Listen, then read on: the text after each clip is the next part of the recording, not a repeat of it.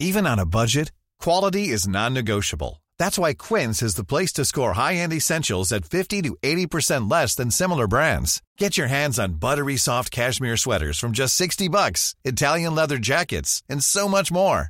And the best part about Quince, they exclusively partner with factories committed to safe, ethical, and responsible manufacturing. Elevate your style without the elevated price tag with Quince. Go to quince.com slash upgrade for free shipping and 365-day returns. Vous regardez la matinale de CNews. Merci d'être avec nous à la une ce matin. Une nouvelle soirée de violence cette nuit dans la capitale qui a donné lieu à des affrontements entre manifestants et forces de l'ordre. Nous serons avec Mathilde Ibanez dans le 12e arrondissement de la capitale pour constater les dégâts. A tout de suite Mathilde. 11 stations-service réquisitionnées ce matin dans les Bouches-du-Rhône pour assurer le ravitaillement des professions prioritaires. La crise s'intensifie. Les pénuries d'essence, on en parle avec Laure Para en direct avec nous. A tout de suite, Laure.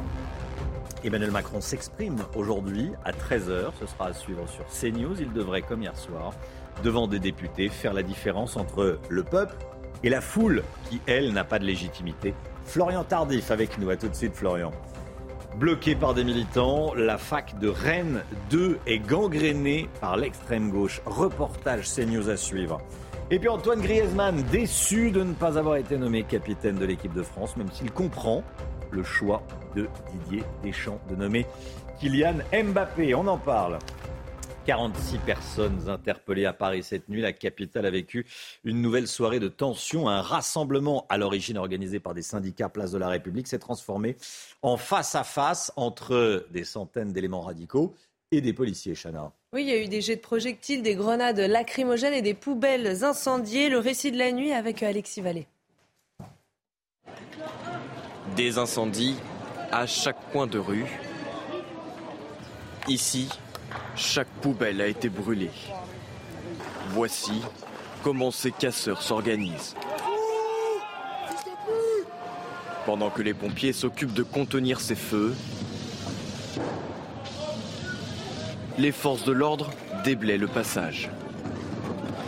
Les dégâts sont nombreux et les violences urbaines bien visibles. 2h30 de tension place de la République, marquée par des tirs de feu d'artifice côté manifestants.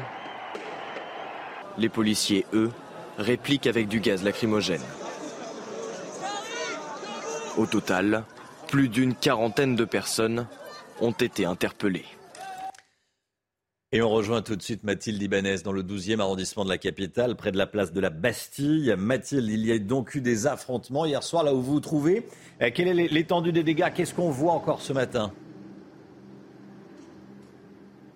Eh bien, écoutez, Romain, ce que je peux vous dire, c'est que les stigmates de euh, ces euh, affrontements hier sont encore visibles ce matin. On pouvait regarder sur ces images de Pierre-François Altermat plusieurs poubelles complètement euh, calcinées. L'odeur de ces ordures brûlées est encore présente dans cette rue. Plusieurs petits tas de poubelles ont été allumés hier sur le parcours de la manifestation à plusieurs mètres d'intervalle. On peut y voir encore des traces d'incendie sur la route. Un peu plus loin, ce sont des vitrines ou encore des abribus qui ont été tagués ou encore même un scooter complètement brûlé. Ici, euh, les pompiers euh, ont été euh, fortement mobilisés et la police a procédé à plusieurs interpellations. Merci beaucoup Mathilde. En région, il y a également eu des tensions. Regardez ces images tournées au Mans, à Rennes, à Clermont-Ferrand ou encore à Nantes. Des affrontements à Rennes où quatre personnes ont été interpellées. À Lille, le festival Sérimania a été une nouvelle fois perturbé. Une manifestation anti-réforme des retraites a dégénéré. Oui, il y a eu des échauffourées entre la police et 250 individus violents. Des poubelles ont été incendiées et on pouvait même entendre des chants anti-police. Écoutez.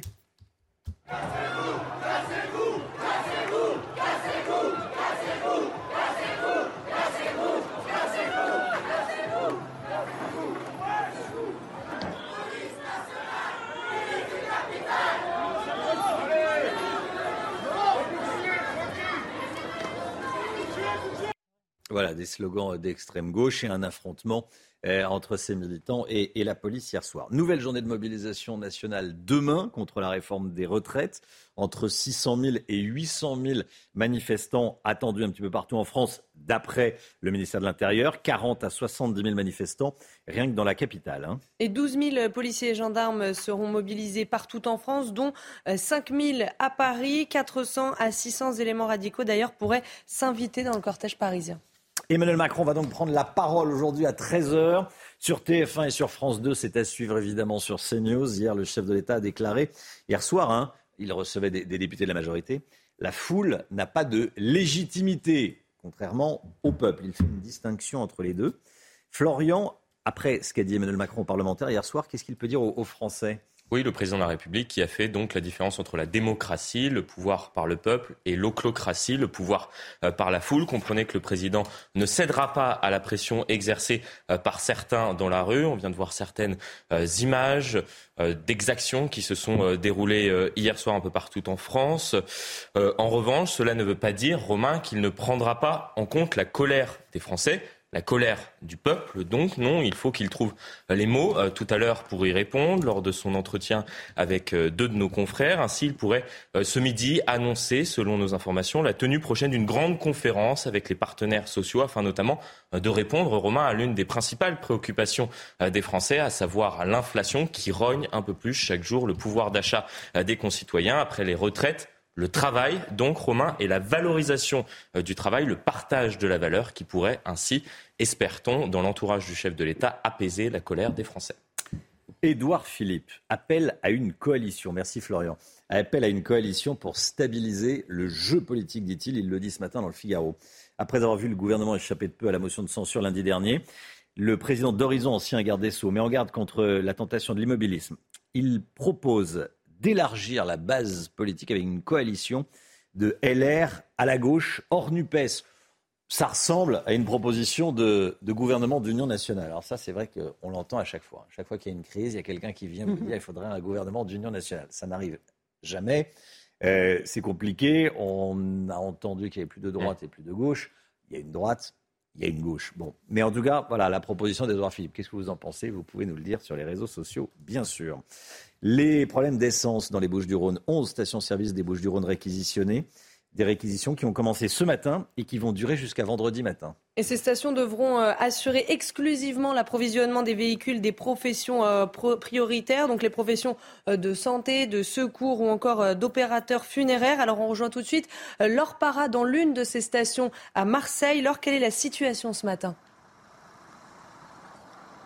Eh bien, vous voyez, alors que la station n'est pas encore ouverte, la file d'attente est très longue ici dans le 11e arrondissement. Je suis là depuis maintenant une demi-heure et cette file d'attente euh, s'allonge. J'ajoute qu'un équipage de police est présent pour réguler le trafic. On a vu de nombreuses personnes arriver pensant pouvoir faire le plein comme dans n'importe quelle station.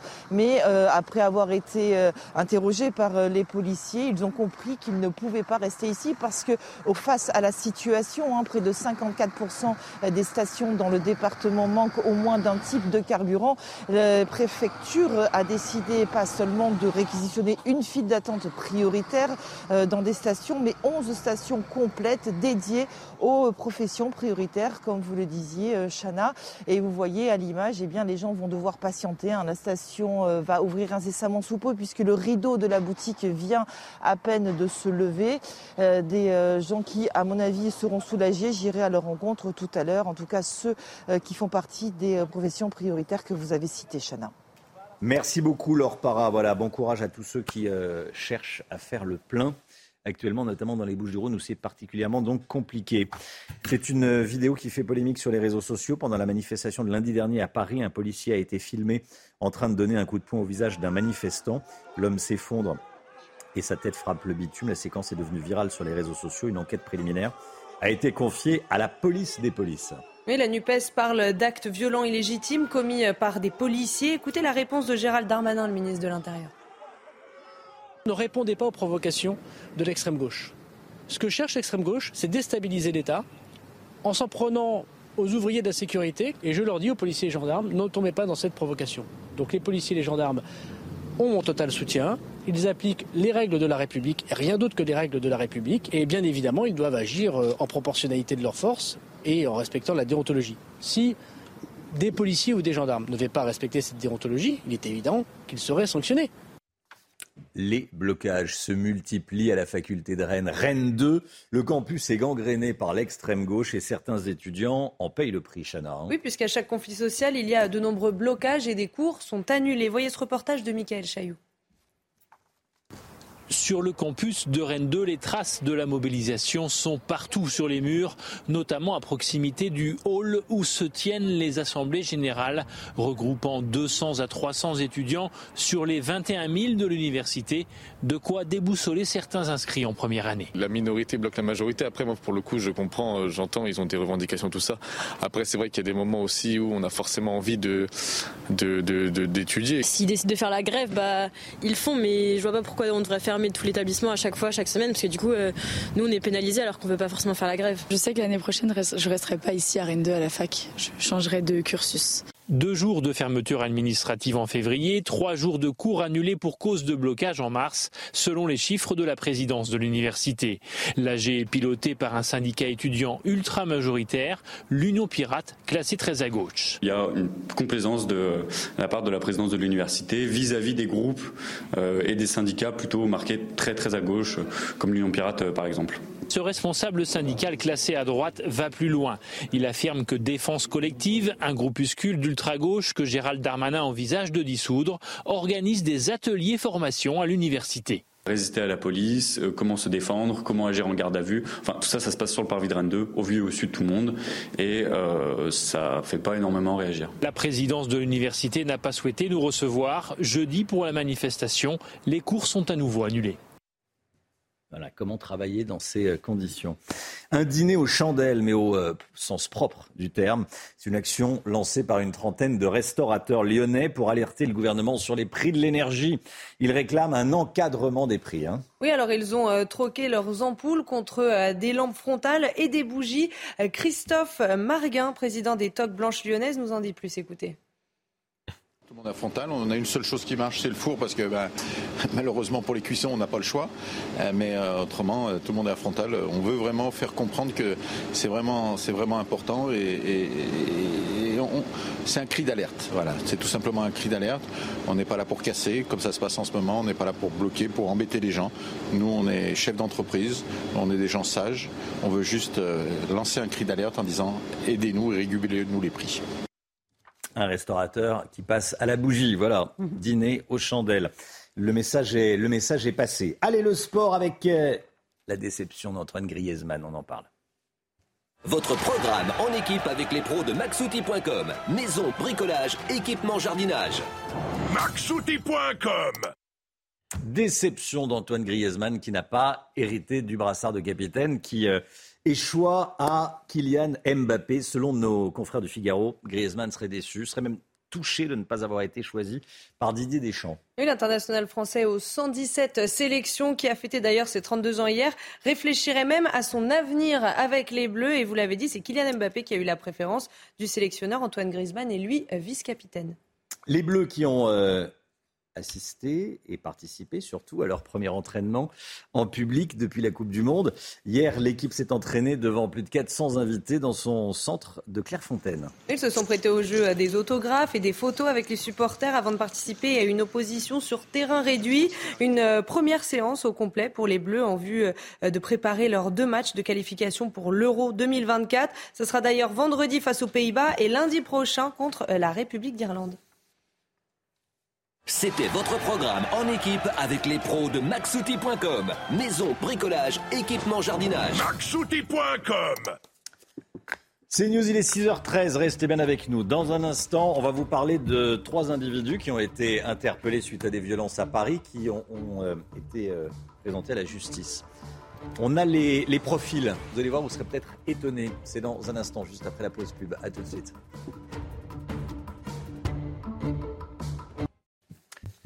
6h16, bon réveil à tous. Merci d'être avec nous. Bon courage si vous allez travailler. Tout d'abord, le, point info avec Chanel Housteau.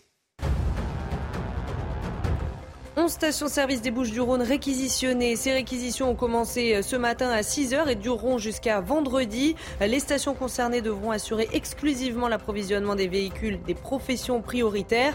Au total, 6% des stations essence françaises sont actuellement à sec à cause des blocages. Dernier jour de la visite d'État de Xi Jinping à Moscou aujourd'hui. Selon le président chinois, cette visite permet aux relations russo-chinoises d'entrer dans une nouvelle ère. Hier, les deux chefs d'État ont signé une déclaration sur l'approfondissement du partenariat stratégique entre les deux pays. Et Vladimir Poutine a également apporté un appui au plan de paix proposé par la Chine pour régler le conflit en Ukraine. Il y a donc eu de nouvelles violences dans les rues de la capitale hier soir. Lundi, il y avait déjà eu des, des échauffourées, des incendies de, poubelles. Là, vous voyez les images de la, de la nuit. Trois manifestants anti-réforme des retraites, trois militants euh, d'extrême gauche, ont été jugés en comparution immédiate hier au tribunal judiciaire de Paris. Ils étaient jugés pour avoir incendié un amas de poubelles en marge de la manifestation de dimanche dernier. Deux ont été relaxés. Le troisième s'est vu condamné à un mois de prison avec sursis. Que sait-on exactement? Les informations d'Amory Bucco du service police-justice de CNews. Ils s'appellent Martin, Clotilde et Margot. Trois jeunes gens étaient jugés aujourd'hui en comparaison immédiate au tribunal judiciaire de Paris pour avoir commis des dégradations en marge des manifestations contre la réforme des retraites. Alors ces trois jeunes gens âgés d'environ 25 ans étaient jusqu'ici inconnus des services de police. Euh, il leur est reproché d'avoir allumé euh, des, feux de poubelle dans le deuxième arrondissement euh, de Paris dans la nuit du 19 mars. Ils étaient à ce moment-là tous les trois vêtus de noir et puis ils auraient pris la fuite à la vue des policiers venus les interpeller.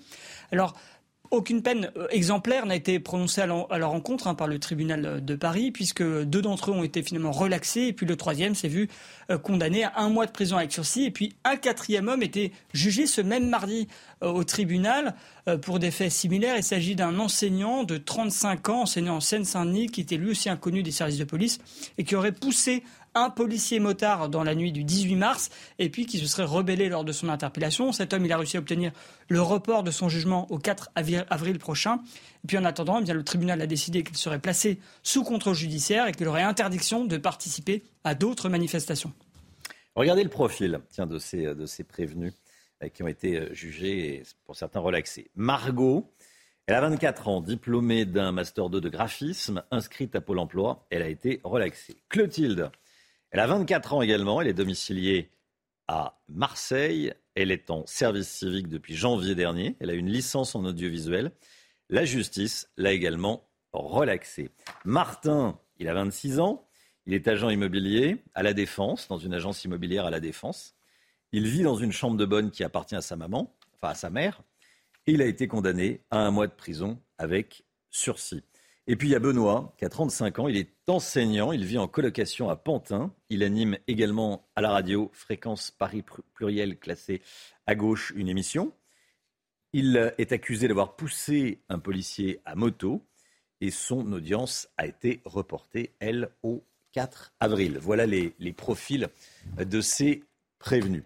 Les inquiétudes de Buckingham Palace alors que Charles III est attendu à Paris à partir de dimanche, Chana. Oui, effectivement, le palais de Buckingham se montre inquiet face au climat social dans les rues de Paris. Le détail avec notre correspondante à Londres, Sarah Menaille. À moins d'une semaine du déplacement du roi Charles III, les médias britanniques commencent petit à petit à évoquer cette visite historique. Mais ce qui fait beaucoup parler ici au Royaume-Uni depuis quelques jours, ce sont évidemment les tensions sociales actuelles en France. Charles III qui doit donc la semaine prochaine hein, se rendre à Paris puis à Bordeaux avant de remonter à Versailles. Alors si pour l'instant côté britannique il n'est pas question d'annuler cette visite d'État, les médias anglais estiment quand même que le palais de Buckingham est bien sûr avec une grande attention ce qui se passe actuellement en France. Le palais de Buckingham prendrait au jour le jour des informations autant auprès des autorités françaises qu'auprès des autorités britanniques. Le journal Le Daily Mail estime lui de son côté bien que cette visite d'État inquiète fortement le staff de Charles III qui suit donc avec grande attention la situation. La presse britannique évoque en tout cas une visite sous haute surveillance. Le système de sécurité du roi et de la reine consort Camilla devrait être renforcé. Depuis une dizaine de jours maintenant, la presse britannique se fait l'écho hein, des tensions sociales en France, relayant massivement les images des manifestations, notamment celle place de la Concorde. Le très sérieux journal Le Times consacrait même il y a quelques jours une double page à la grève des éboueurs parisiens. À moins d'une semaine du déplacement de leur roi en France, donc les médias britanniques sont très attentifs à la situation outre-Manche.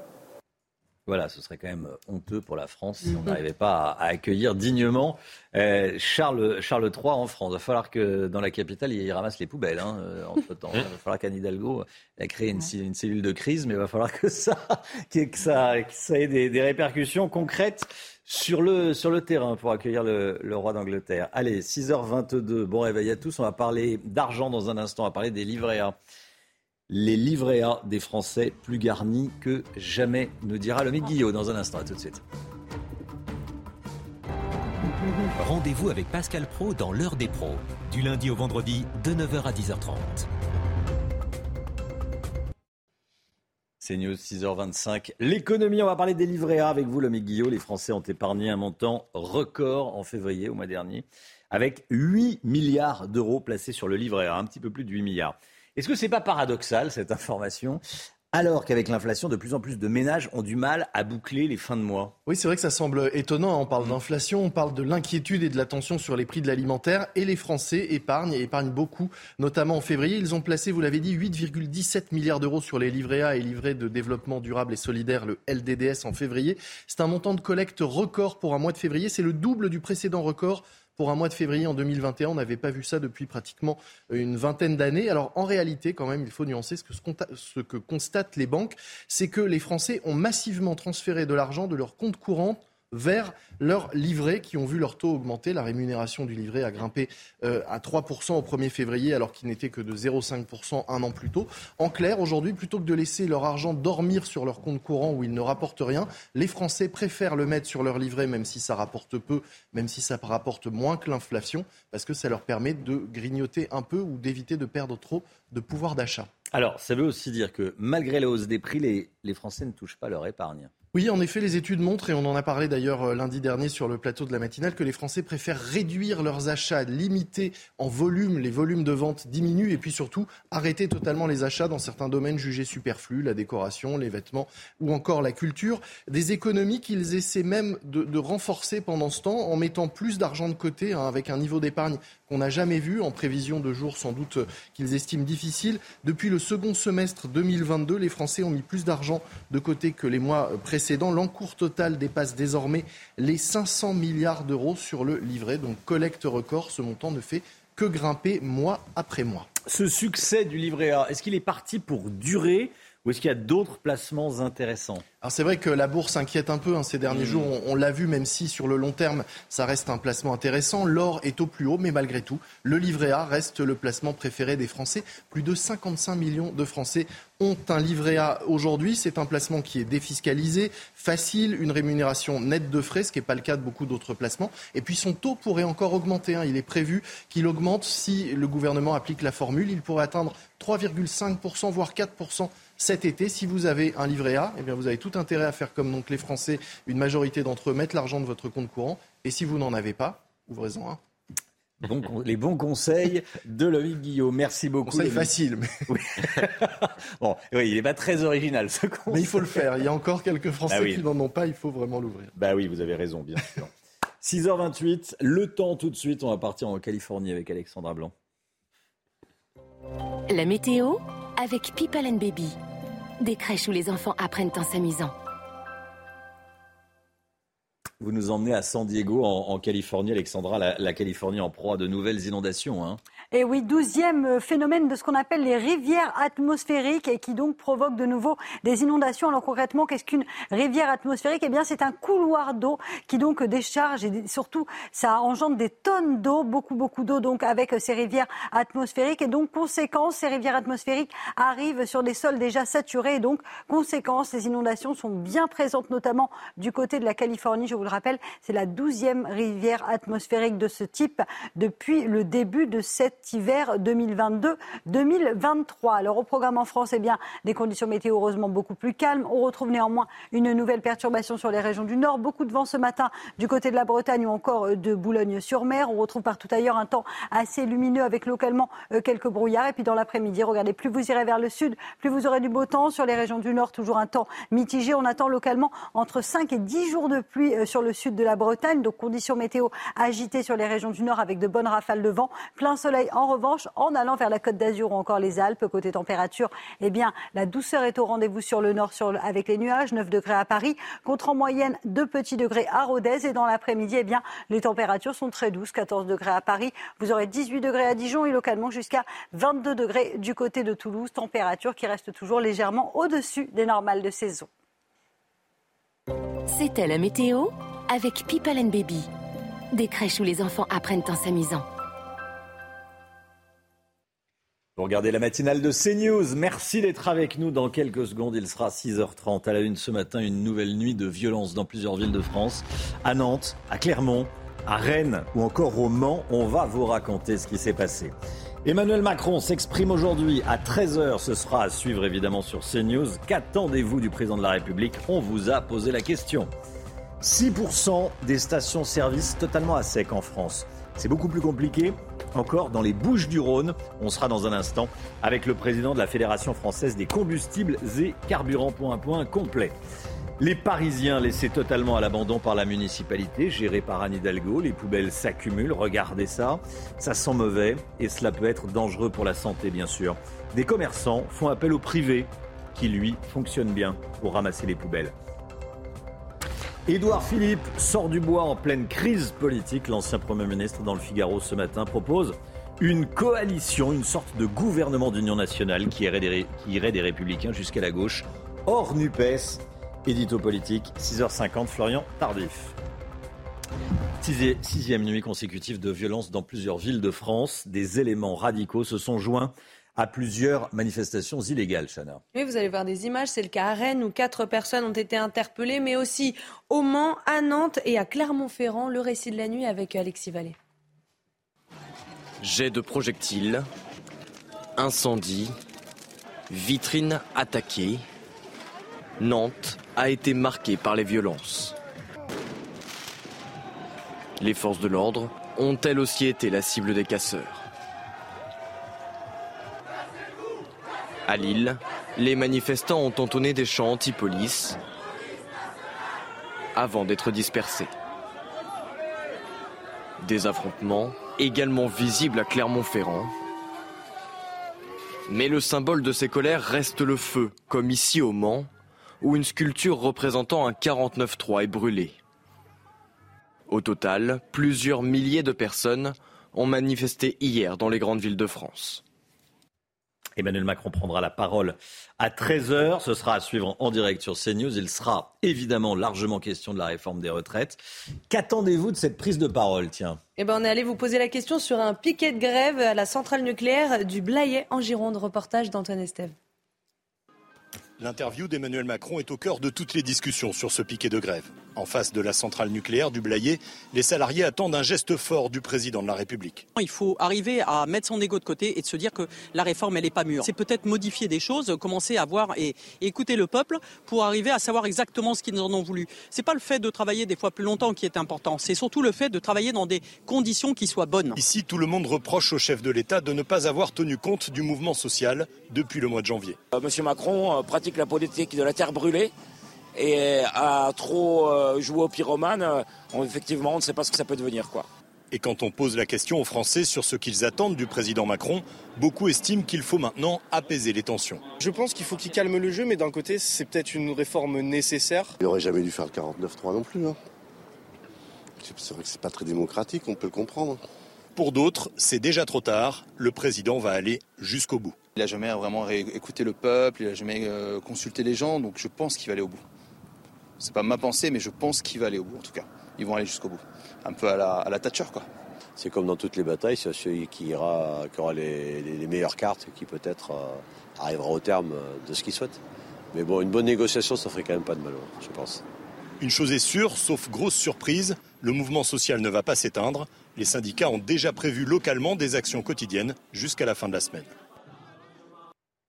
Voilà, Emmanuel Macron qui va prendre donc la parole et ça sera à suivre à, à 13h sur CNews. Hier soir, alors qu'il recevait les députés de la majorité, le président de la République a fait la différence entre le peuple, on entend beaucoup parler du peuple qui ne serait pas assez écouté, et la foule qui, elle, selon Emmanuel Macron, n'a pas de légitimité. Mais selon le chef de l'État, l'émeute ne l'emporte pas sur les représentants du peuple. Le détail avec Marine Sabourin. Malgré des blocages et des manifestations qui se multiplient en France, Emmanuel Macron lui reste catégorique. La foule n'a pas de légitimité face au peuple qui s'exprime à travers ses élus. L'émeute ne l'emporte pas sur les représentants du peuple. Le président de la République assume l'utilisation du 49-3. Je préfère utiliser la Constitution et les instruments prévus par le peuple souverain que de décider de perdre. Il ne faut pas céder à l'intimidation et considérer que le centième 49.3 vaudrait moins que le précédent et serait moins compliqué que l'autre. Il faut assumer ce moment, cette période et le choix qui a été fait. Pas de mea culpa donc, mais de nouvelles directions à prendre, à commencer par davantage de terrain et de pédagogie pour les élus de la majorité. Il a dit qu'il fallait que nous modifions les choses, ce qui en soi euh, signifie qu'avant, euh, les choses n'allaient pas si bien reprendre le contact avec les forces vives de ce pays, reprendre le contact avec les forces syndicales, avec les citoyens, apaiser le débat et retrouver une forme à la fois de dialogue et d'action pour continuer à réformer ce pays. Emmanuel Macron est également revenu sur les prochains chantiers qui attendent le gouvernement, l'écologie, la santé et l'école. Le trafic sera perturbé demain dans les transports en commun en Ile-de-France. Prévoyez un métro sur trois sur six lignes du métro parisien, un RER e A sur deux, un RER e B sur trois. Le trafic sera quasi normal pour les tramways et les bus. La SNCF va communiquer ses prévisions tout à l'heure à 17h. Et puis demain sera une nouvelle journée de mobilisation euh, nationale contre la réforme des retraites. Entre 600 euh, et 800 000 manifestants, dont 40 à 70 000 à Paris, sont attendus dans les rues euh, selon les services de renseignement. 12 000 policiers et gendarmes seront mobilisés partout en France, dont 5 000 dans la capitale. Et 400 à 600 éléments radicaux pourraient s'inviter dans le cortège parisien. David Lebar s'est exprimé chez Laurence Ferrari hier soir dans Punchline sur CNews au sujet de ce dispositif policier. On l'écoute.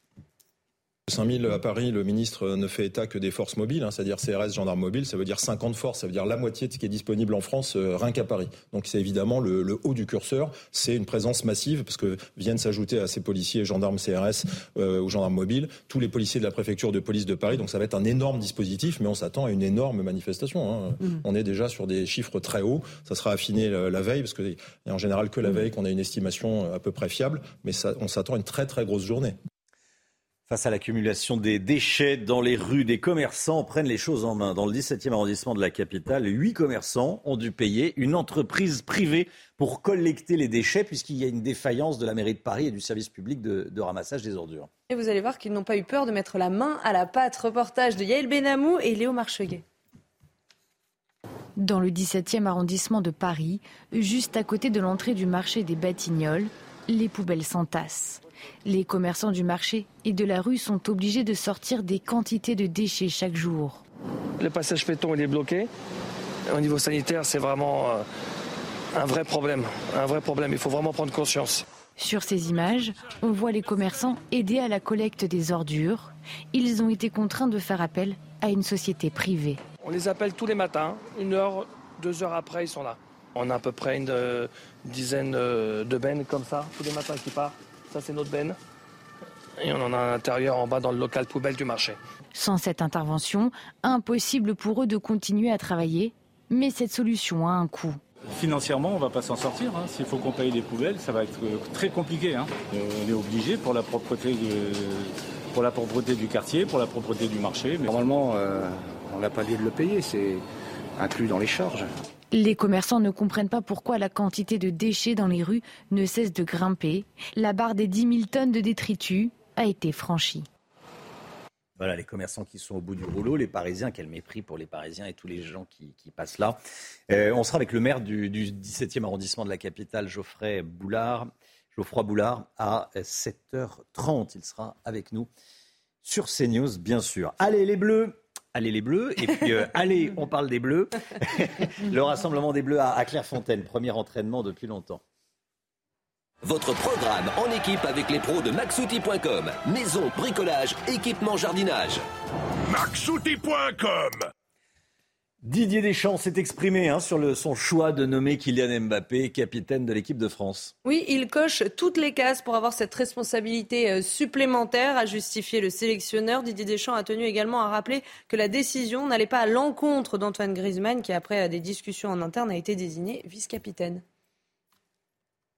C'était votre programme en équipe avec les pros de maxouti.com. Maison, bricolage, équipement, jardinage. maxouti.com 6h40, bon courage si vous cherchez à faire le plein d'essence dans les Bouches du Rhône, c'est très compliqué. En ce moment, on est sur place bien sûr avec l'Orpara. Les pénuries vont-elles s'amplifier au niveau national? On sera dans un instant avec Éric Lély, président de la FF3C, Fédération française des combustibles, carburants et chauffage. Est-ce que les pénuries touchent également tiens, le fuel, si vous chauffez au fuel Restez bien avec nous. Situation dans les stations-service dans, dans un instant. Bon courage à tous, à tout de suite.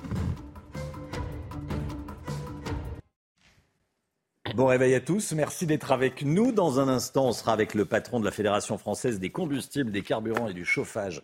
Le point sur les pénuries d'essence. Mais tout d'abord, le point info avec Chanel Housteau.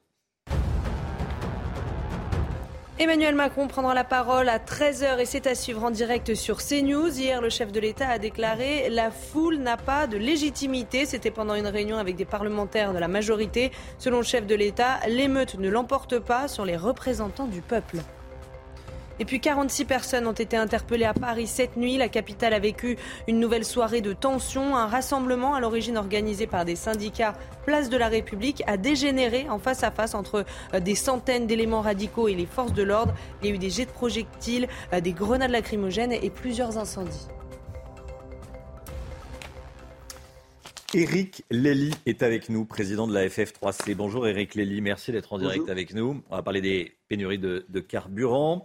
Fédération française des combustibles, carburants et chauffage. Vous en êtes le président. Déjà, quelle est la, quelle est la situation ce matin Actuellement, il est, il est 7 ans moins le quart. Il y a de nombreux automobilistes qui euh, se disent Tiens, j'ai pas assez d'essence dans mon, euh, dans mon réservoir. Quelle est la situation un peu partout en France? Alors, La situation est un peu différente selon les régions. Hein. Mm. Vous, vous le mettez en, euh, en bandeau, à peu près 6%, 6 des stations-service sont à sec. Ce que je dois dire, c'est qu'il n'y a pas de problème de pénurie de, de carburant dans les dépôts pétroliers. En France, il y a environ 200 dépôts pétroliers, en plus des raffineries.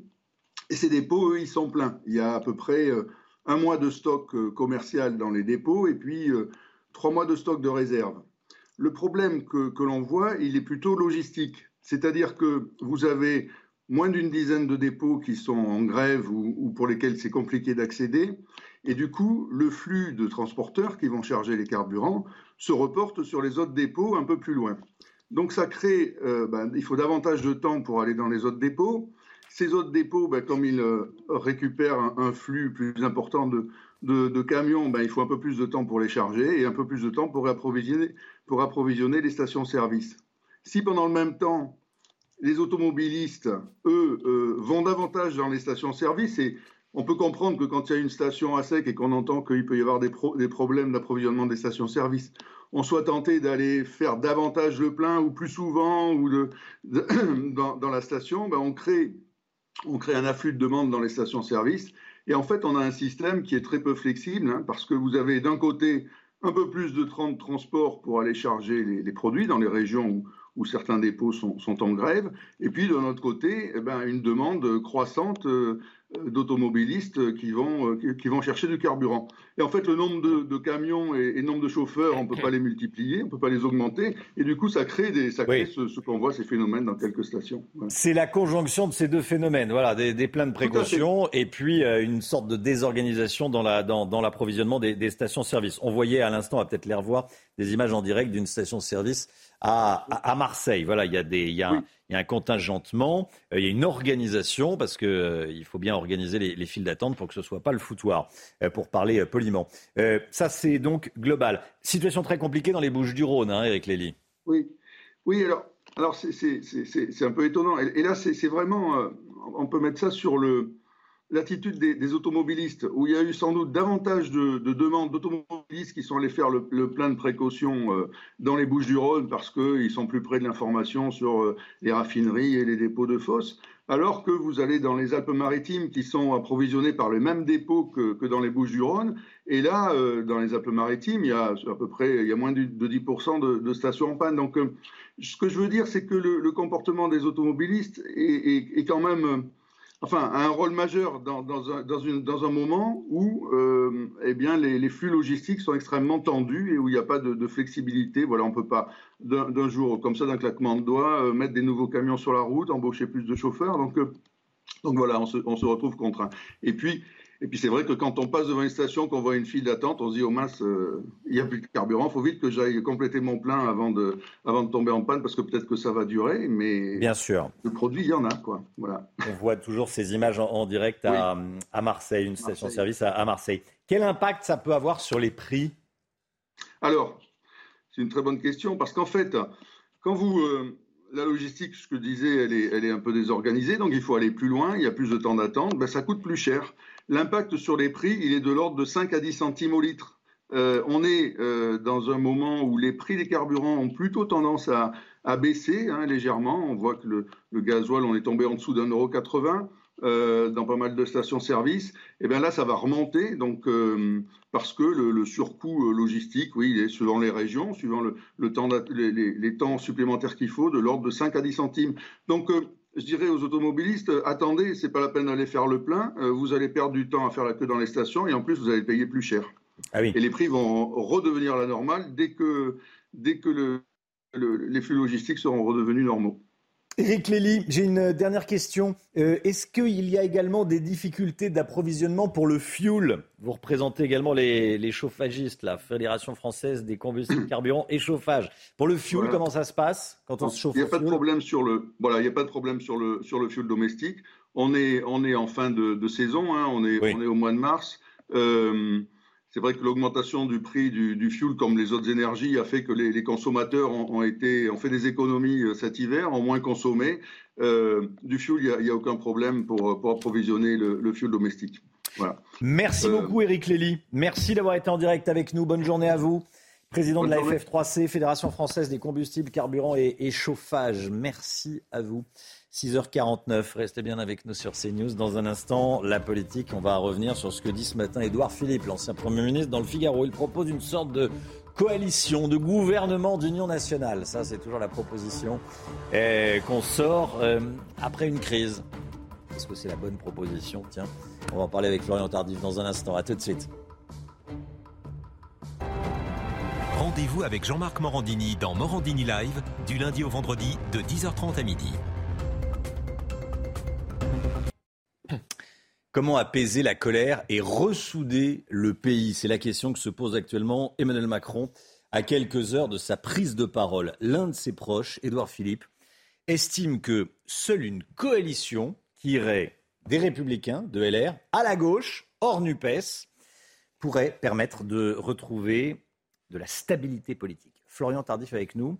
Euh, c'est la solution d'Édouard Philippe pour retrouver la stabilité politique dans le pays et la concorde nationale. Oui, Romain, faisons comme dans les épilogues d'Astérix, organisons un grand banquet, mangeons des sangliers buvons de la cervoise autour euh, d'un grand feu. Cela permettra enfin de retrouver une cohésion nationale, cette image presque enviable, Romain, disons-le, lorsque l'on regarde l'état du pays actuellement, n'est pour l'heure qu'une illusion, car cette idée euh, d'un gouvernement d'union nationale proposée donc ce matin par Édouard Philippe, n'est qu'une vieille rengaine qu'on ressort à chaque crise politique. Alors certes, il y a bien eu en France parfois des unions nationales où les politiques euh, se sont rassemblés sous une même bannière en 1914 à l'appel euh, du président Raymond Poincaré, puis en 1945 autour euh, du général de Gaulle, sauf que dans ces deux exemples historiques, Romain, la France ne faisait pas face à une difficulté politique comme le pouvoir à présent, mais à une menace existentielle, à la guerre en l'occurrence, c'est tout à fait différent. Et d'ailleurs, les opposants politiques à Emmanuel Macron ne citeront pas un gouvernement d'union nationale. C'est déjà le 1er avril, me dit l'un des leaders politiques de gauche, plutôt raisonnable et raisonné. Euh, comprenez, Romain, qu'il est fort peu probable aujourd'hui qu'un gouvernement d'union nationale voit le jour. Alors, cette idée est, saugrenue, Florian? Oui, Romain, comme je viens de vous l'exposer, et non. Alors, vous allez me dire pourquoi, euh, Florian, euh, écoutez, La France est un régime semi-présidentiel. La cinquième a accru les pouvoirs de l'exécutif, du président donc, mais ce dernier, tout puissant qu'il est, ne peut gouverner sans majorité à l'Assemblée nationale. On en a un exemple assez parlant en ce moment où, faute de majorité absolue au Parlement, l'exécutif se voit être contraint de passer en force ces textes s'il n'arrive à trouver aucun compromis avec de potentiels alliés notamment euh, les républicains, vous l'avez compris. Euh, suite aux résultats décevants pour le camp présidentiel lors des dernières élections législatives, Romain Emmanuel Macron était conscient de cette difficulté. Il avait d'ailleurs proposé à l'époque, tiens donc, euh, un gouvernement d'union nationale aux leaders euh, euh, de l'opposition. L'idée avait été rejetée par l'ensemble des opposants politiques à Emmanuel Macron. Alors que faire Aujourd'hui, faut-il relancer cette idée? Le président ne dissoudra pas l'Assemblée nationale, c'est ce qu'il a dit hier aux différents parlementaires qu'il a pu rencontrer, parlementaires de la majorité, refusant de réagir, vous l'avez compris, sous pression, sauf que faute de majorité absolue au Parlement et avec un gouvernement menacé euh, par la censure à une poignée euh, de voix près, on rappelle que seules neuf voix euh, manquaient pour pouvoir faire tomber le gouvernement, le pays pourrait bien être ingouvernable, Romain, si aucun changement n'est opéré par l'exécutif aujourd'hui. Florian Tardif, merci beaucoup Florian. Voilà, Édouard Philippe qui appelle donc à, l'Union nationale, à une coalition. On en parle ce matin. 8h15, soyez là. Laurence Ferrari recevra Maître Thibault de Montbrial. Thibault de Montbrial, invité de Laurence Ferrari, 8h15, président du centre, du cercle de réflexion sur la sécurité intérieure. Allez, la musique tout de suite. Détendez-vous devant votre programme avec Imola, fabricant de canapés et fauteuils de relaxation. La musique ce matin avec Miley Cyrus. Euh, après le succès de son titre Flowers, la pop star sort le deuxième single officiel, River, issu de son nouvel album Endless Summer Vacation. Miley Cyrus.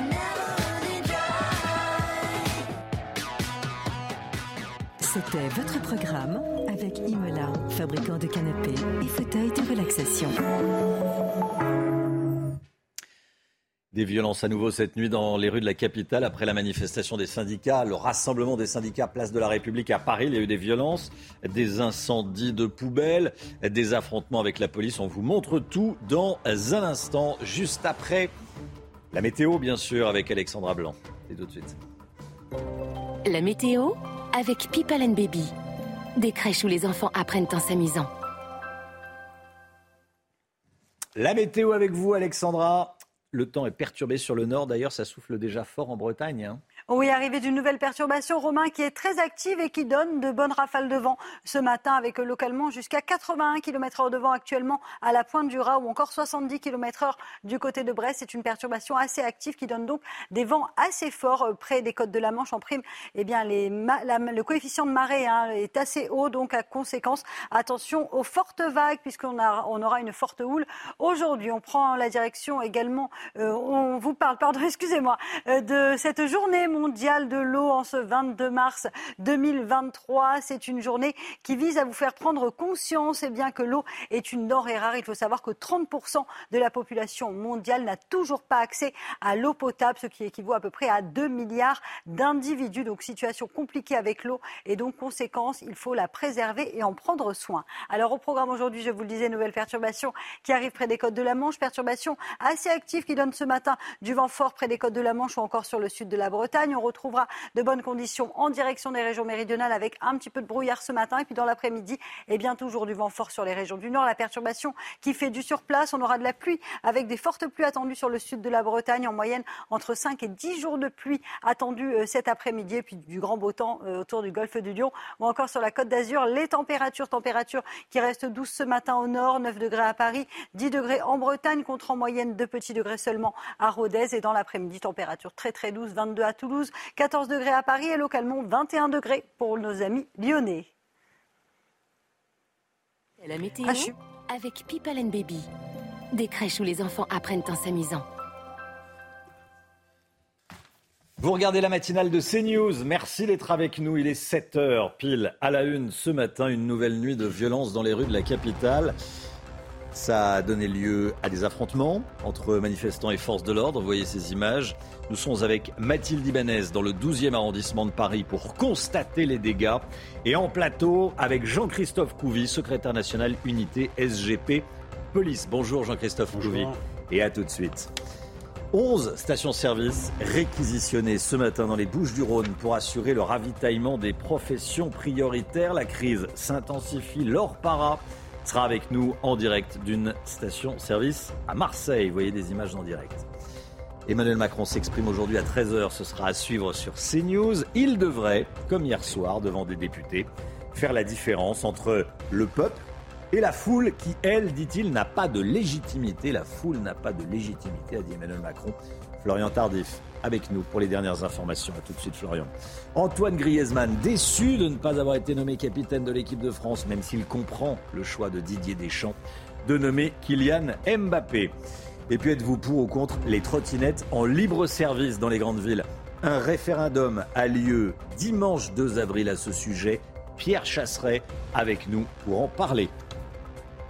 46 personnes ont été interpellées à Paris cette nuit. La capitale a vécu une nouvelle soirée de tension. Un rassemblement à l'origine organisé par les syndicats Place de la République s'est transformé en face à face entre des centaines de participants radicaux, des éléments radicaux d'un côté et les forces de l'ordre de l'autre. Chana. Oui, il y a eu des jets de projectiles, des grenades lacrymogènes et des poubelles incendiées. Euh, le récit de la nuit avec euh, Alexis Vallée.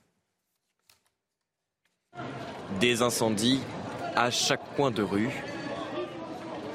Ici, chaque poubelle a été brûlée. Voici comment ces casseurs s'organisent. Pendant que les pompiers s'occupent de contenir ces feux, les forces de l'ordre déblaient le passage. Les dégâts sont nombreux et les violences urbaines bien visibles. 2h30 de tension place de la République, marquée par des tirs de feu d'artifice côté manifestants. Les policiers, eux, répliquent avec du gaz lacrymogène. Au total, plus d'une quarantaine de personnes ont été interpellées. Et on rejoint tout de suite Mathilde Ibanez dans le 12e arrondissement de, Paris. Euh, Mathilde, il y a eu donc ces, affrontements hier soir. Euh, quelle est l'étendue des dégâts ce matin? Eh bien, écoutez, euh, Romain, moi, ce que je peux vous dire, c'est que les agents d'entretien viennent d'arriver ici, dans cette rue, mais que les stigmates des affrontements hier sont encore visibles ce matin. Regardez euh, juste ici, hein, des euh, poubelles complètement calcinées. L'odeur de ces ordures brûlées est encore présente. Un homme qui habite le quartier nous a dit que cette situation est désolante, qu'il ne comprend pas pourquoi de telles violences dans cette rue. Il faut savoir que vous avez plusieurs petits tas de poubelles qui ont été incendiés hier sur le parcours de la manifestation à plusieurs mètres d'intervalle. On peut y voir encore même des traces sur la route. Un peu plus loin, eh ben, vous avez des vitrines ou encore des abribus qui ont été tagués place de la République ou encore sur le parcours de la manifestation. Ce que je peux vous dire, c'est qu'il ne reste absolument plus rien, juste cette rue où il y a encore quelques petits tas d'ordures euh, calcinées. Les pompiers, en tout cas, ont été fortement mobilisés hier et la police a procédé à plusieurs interpellations. Merci beaucoup Mathilde. Entre les violences et les poubelles non ramassées. Il faut avoir du courage pour être commerçant en ce moment dans la, dans la capitale. En région, il y a eu, également eu des, tensions, Chana. Hein. Oui, on va regarder des images, des images tournées au Mans, à Rennes, à Clermont-Ferrand et à Nantes. Il y a eu des affrontements, notamment à Rennes, où quatre personnes ont été euh, interpellées. Emmanuel Macron va prendre la parole à 13h, ça sera à suivre en direct sur CNews. Hier soir, alors qu'il recevait des députés de la majorité à l'Élysée, le président de la République a fait la différence entre le peuple, on entend beaucoup souvent, enfin on entend beaucoup parler du peuple qui ne serait pas assez écouté. Il a fait la différence entre le peuple et la foule qui, elle, dit-il, n'a pas de légitimité. Selon le chef de l'État, l'émeute ne l'emporte pas sur les représentants du peuple. On ne le sait pas encore, ce qu'il va dire exactement, mais ce qu'il a dit hier soir, ça donne une indication sur ce qu'il va dire à la mi-journée, Florian. Hein. oui, tout à fait. On peut s'attendre à ce qu'il fasse euh, de nouveau le distinguo entre la démocratie, le pouvoir par le peuple pour le peuple, et l'oclocratie, le pouvoir de la foule qui pourrait opprimer une partie euh, du peuple. Comprenez que le président de la République va tout à l'heure expliquer qu'il ne cédera pas à la pression euh, de la rue pour qu'il revienne sur sa réforme des retraites. En revanche, cela ne veut pas dire, Romain, qu'il ne faut pas prendre en compte la colère à des Français. Je parle ici de la colère du peuple. Non, le président de la République va devoir trouver les mots pour y répondre. Alors, ce midi, il pourrait annoncer, selon nos informations, la tenue prochaine d'une grande conférence avec les partenaires sociaux, afin euh, notamment de retisser le lien avec ces derniers et de répondre à l'une des principales préoccupations euh, des Français, l'inflation qui vient renier euh, chaque jour un peu plus leur pouvoir d'achat après les retraites, le travail, donc, et la valorisation du travail, le partage de la valeur, comprenez Romain, qui pourrait donc, espère-t-on, dans l'entourage du chef de l'État, apaiser la colère des Français. Merci beaucoup Florian. Les pénuries d'essence, 11 stations-service réquisitionnées dans les Bouches du Rhône, des réquisitions qui ont commencé ce matin, qui vont durer jusqu'à vendredi matin. Ces stations devront assurer exclusivement l'approvisionnement des véhicules des professions prioritaires. Hein. Et on rejoint tout de suite Laure Parra en direct d'une de ces stations à Marseille. Laure, dites-nous quelle est la situation ce matin? Uh, eh bien, pour atteindre cette station réquisitionnée dans le 11e arrondissement de Marseille, l'une des trois de la ville, les conducteurs concernés, vous le voyez à l'image, doivent être patients parce que la file d'attente est très longue. Alors, face à une situation compliquée, hein, la préfecture a décidé de faire le choix de réquisitionner 11 stations, vous le disiez, et pas seulement une file d'attente dans diverses stations. 11 stations complètement dédiées aux professions prioritaires pour 48 heures, présents euh, sur zone des équipages de police alors ils sont là pour expliquer à ceux qui ne peuvent pas accéder à ces stations, hein, qui ne font pas partie euh, des professions prioritaires, et eh bien qu'ils doivent euh, quitter les lieux. Je vous cache pas qu'il y a eu quelques échanges houleux hein, depuis 5h30 euh, ma présence ici. Et puis aussi, ils gèrent la circulation puisque un long bouchon s'est formé dans le secteur du 11e. Alors je suis allée à la rencontre de ceux qui font la queue pour atteindre cette station. Certains étaient présents dans la file d'attente depuis 4h30, voire 4h45 du matin, m'ont-ils expliqué je vous propose de les écouter. Je compte aller travailler en fait. La, station, euh, elle bloque tout le monde. Donc euh, moi, je comptais partir travailler. Je peux pas, là, je suis bloqué. Très galère. Merci le gouvernement qui continue. Au lieu de faire l'inflation, l'inflation, il devrait peut-être euh, avoir des priorités sur d'autres choses et, et on n'en serait pas là à l'heure d'aujourd'hui. là, ma compagne travaille avec des enfants autistes. Elle a déjà annulé deux rendez-vous ce matin parce qu'on pense qu'on va pas y être. Et il euh, n'y a, pas le choix. tout le monde doit travailler, mais euh, si, on a, la chance de pouvoir euh, le faire, il faut. Ça se passe en, France, quand il y a des, réquisitions, qu'il y a besoin de faire la queue, il y a besoin de la, police pour, gérer la situation. Vous avez vu les voitures de, police et, les, policiers qui vont être là toute la journée pour essayer d'éviter que ce soit le foutoir, pour rester poli. Allez, 7h08, le sport. Votre programme en équipe avec les pros de maxouti.com. Maison, bricolage, équipement, jardinage. maxouti.com il est déçu, Griezmann, Antoine Griezmann, Grisou, qui est déçu de ne pas avoir été nommé capitaine de l'équipe de France de foot. C'est Kylian Mbappé qui l'a été. Hein. Oui, selon nos confrères du Figaro, il serait déçu et même euh, touché de ne pas avoir été euh, choisi par Didier Deschamps, l'international français aux 117 sélections, qui a d'ailleurs fêté ses 32 ans hier, réfléchirait même à son avenir avec les Bleus. Et vous l'avez dit, euh, c'est Kylian Mbappé qui a été nommé capitaine et Antoine Griezmann vice-capitaine. C'était votre programme en équipe avec les pros de maxouti.com. Maison, bricolage, équipement, jardinage. maxouti.com Les violences de ces dernières heures dans Paris, mais également à Rennes, à Clermont-Ferrand, à Nantes, dans euh, plusieurs grandes villes de, France. On en parle avec vous, Jean-Christophe Couvi. Merci d'être là sur le plateau de, la matinale de CNews, secrétaire national unité SGP. Vous êtes policier. Et bien sûr, je vais vous soumettre notamment le, le profil de certains manifestants. Vous allez voir, c'est assez étonnant. C'est dans un instant, juste après la pub. À tout de suite. On accueille Jean-Christophe Couvi. Bonjour. Merci d'être avec nous. Vous êtes policier. Vous êtes secrétaire national unité SGP Police. Il y a eu euh, à nouveau des violences ces dernières heures dans plusieurs villes de France, dans la capitale, également en région, à Rennes, Nantes, euh, Clermont-Ferrand, pour ne citer que, que, ces villes. Euh, quelles sont déjà globalement les, informations qui vous sont remontées? Ce qui nous remonte, en fait, effectivement, c'est que c'est des petits groupes qui, qui, se forment et qui sont quand même bien structurés et qui, j'allais dire, sont, voilà, euh, mettre la pagaille dans toutes les, centres-villes, cherchent l'affrontement, euh, créent des, enfin, montent des barricades et essayer de mettre le feu un peu partout aux poubelles. Et ils, entretiennent, j'allais dire, euh, quotidiennement ces actions. C'est-à-dire qu'on voit bien que ça va se marquer dans le temps et qu'ils ne sont pas prêts de, de lâcher. Ça n'a rien d'improvisé. Non, ça n'a rien improvisé euh, parce que c'est très politisé aussi. Oui, bah en fait les, personnes qui sont interpellées, on se rend compte. Alors souvent, entre guillemets, c'est des primo délinquants, c'est-à-dire c'est souvent leur première manif. Euh, ils sont pas connus euh, des, services de police, mais en même temps, ils viennent euh, notamment de facultés. je vois sur Rennes, c'est Rennes 2, donc c'est sociaux. Enfin, c'est des, voilà, c'est des, hmm. gens de bonne famille qui s'inventent une cause. c'est un peu voilà, le Che Guevarisme hein, de, en France. Quoi. Voilà. Donc c'est la cause d'une jeunesse mais attention, parce que ça commence à gréger un peu autour, et c'est ça en fait la, difficulté.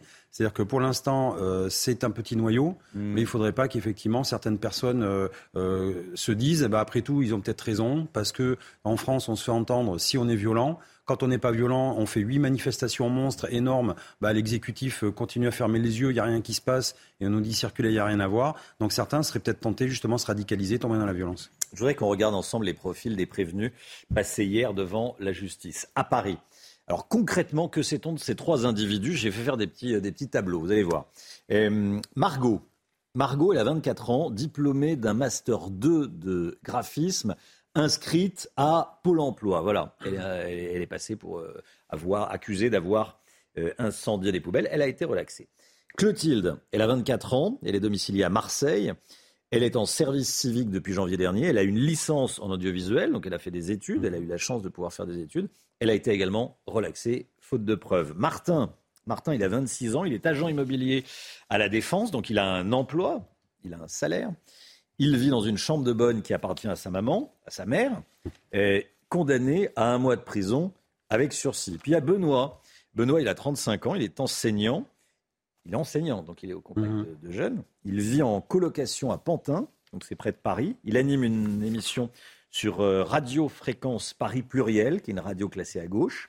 Il est accusé d'avoir poussé un policier à moto et son audience a été reportée au 4 avril. Votre commentaire sur ces profils ah bah, J'ai encore le, l'image des inconnus, Auteuil, Neuilly, Passy, c'est pas du gâteau, c'est un peu ça. C'est-à-dire que on voit bien que c'est des gens quand même qui sont euh, qui sont cérébrés, c'est-à-dire ils ont fait des études, euh, ils sont capables de, ils sont très très euh, impliqués dans, dans, la politique, c'est-à-dire qu'ils comprennent les enjeux politiques. C'est des gens souvent de bonne dits de bonne famille en fait, qui voilà qui, qui sont intégrés dans la société et surtout qui peuvent passer à l'acte. Et mais ce qui est marrant dans l'histoire, c'est que ils sont déjà préparés. C'est-à-dire que vous allez sur les réseaux, Internet, etc. Vous avez déjà le vadémécum du bon manifestant. Et quand euh, vous êtes interpellé, on vous dit surtout, bah, vous vous taisez, vous ne parlez pas, euh, vous attendez l'avocat. Euh, vous, quand vous êtes en comparution immédiate, vous demandez un report pour, euh, pour, euh, pour, pour pouvoir mieux euh, organiser votre, votre défense. Et c'est exactement ce qui se passe. Et ça, ça, on le trouve sur les réseaux sociaux, on le retrouve sur Facebook, etc. Il y a des sites où ils vont et ils savent très bien s'organiser par rapport à ça. Et il y a même des jeux de société, rappelez-vous, il n'y a pas longtemps, l'idée, le, petit Black Bloc en, en trois coups de dés. Et en ah fait, on expliquait comment il fallait faire. Donc, si, si vous voulez, c'est c'est tout en amont qu'il y a eu un travail de fait, notamment vers la jeunesse, pour leur apprendre justement à devenir des subversifs. Euh, je veux dire, ils pourraient rembourser les dégâts. Ils ont, euh, pour certains emplois, euh, des, des TIG, loges. oui, peut-être des travaux d'intérêt général, mais au, moins, nettoyer, participer, nettoyer. oui, bien sûr, nettoyer et puis repeindre un peu les façades qui ont été qui ont été cramoisies et puis donner un peu de leur temps, peut-être pour la communauté. Parce que effectivement, il faut, il faut aussi, j'allais dire, payer un peu la note. Hmm. Voilà. Une enquête est ouverte par l'IGPN, la police des polices, après qu'un policier a donné un coup de poing à un manifestant. Euh, ça s'est passé à Paris. Le préfet a parlé d'un geste qui paraissait inadapté. Il y a eu donc une enquête. Euh, quel est l'objet de l'enquête? Savoir ce qui s'est passé avant aussi? Oui, moi j'aime. Alors oui, euh, moi j'ai pas accès forcément à ce dossier, mais euh, effectivement, quand on monte des, images, souvent les images elles sont coupées ou alors elles sont montrées à mmh. charge. Et moi j'aime bien, en tant que policier, nous on instruit toujours à charge et à décharge, c'est-à-dire qu'on aime bien savoir ce qui se passe avant, comment on en arrive là. Ça ne légitime en rien ce qui pourrait être un coup donné, mais après il faut aussi se mettre dans un contexte, c'est-à-dire que ça fait la sixième nuit euh, où euh, effectivement il y a des violences urbaines. C'est pas des manifestations, ça j'y tiens, c'est des violences urbaines, c'est un contexte pré-insurrectionnel. On a des incendies, on a des affrontements, les policiers prennent des, mortiers d'artifice. Euh, enfin voilà, c'est vraiment un, état de tension et de fatigue. Et quand on est fatigué, bah, on est peut-être moins à l'aise vis-à-vis de, de, ces gestes d'intervention. Et de mmh. temps en temps, bah, on peut craquer, nous aussi, et on, est, on est reste humain quand même. Alors je ne légitime en rien parce qu'il y a une enquête et donc je ne veux pas inférer. Mais en même temps, il faut se remettre tout ça dans un contexte.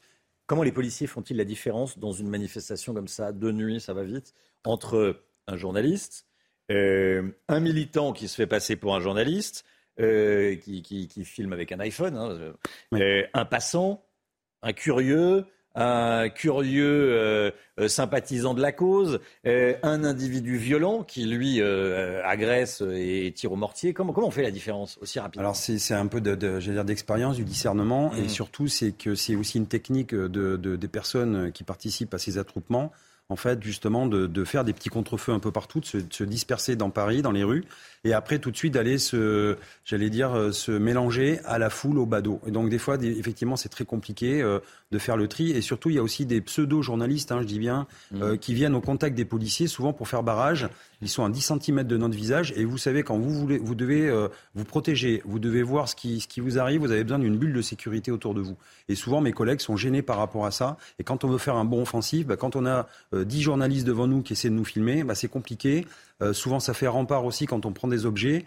Donc voilà, il faut, en même temps, on n'empêche pas les journalistes de travailler, bien sûr, mais il faut quand même une certaine distance par rapport à mes collègues qui travaillent et qui ont besoin euh, d'avoir de, la mobilité de la visibilité.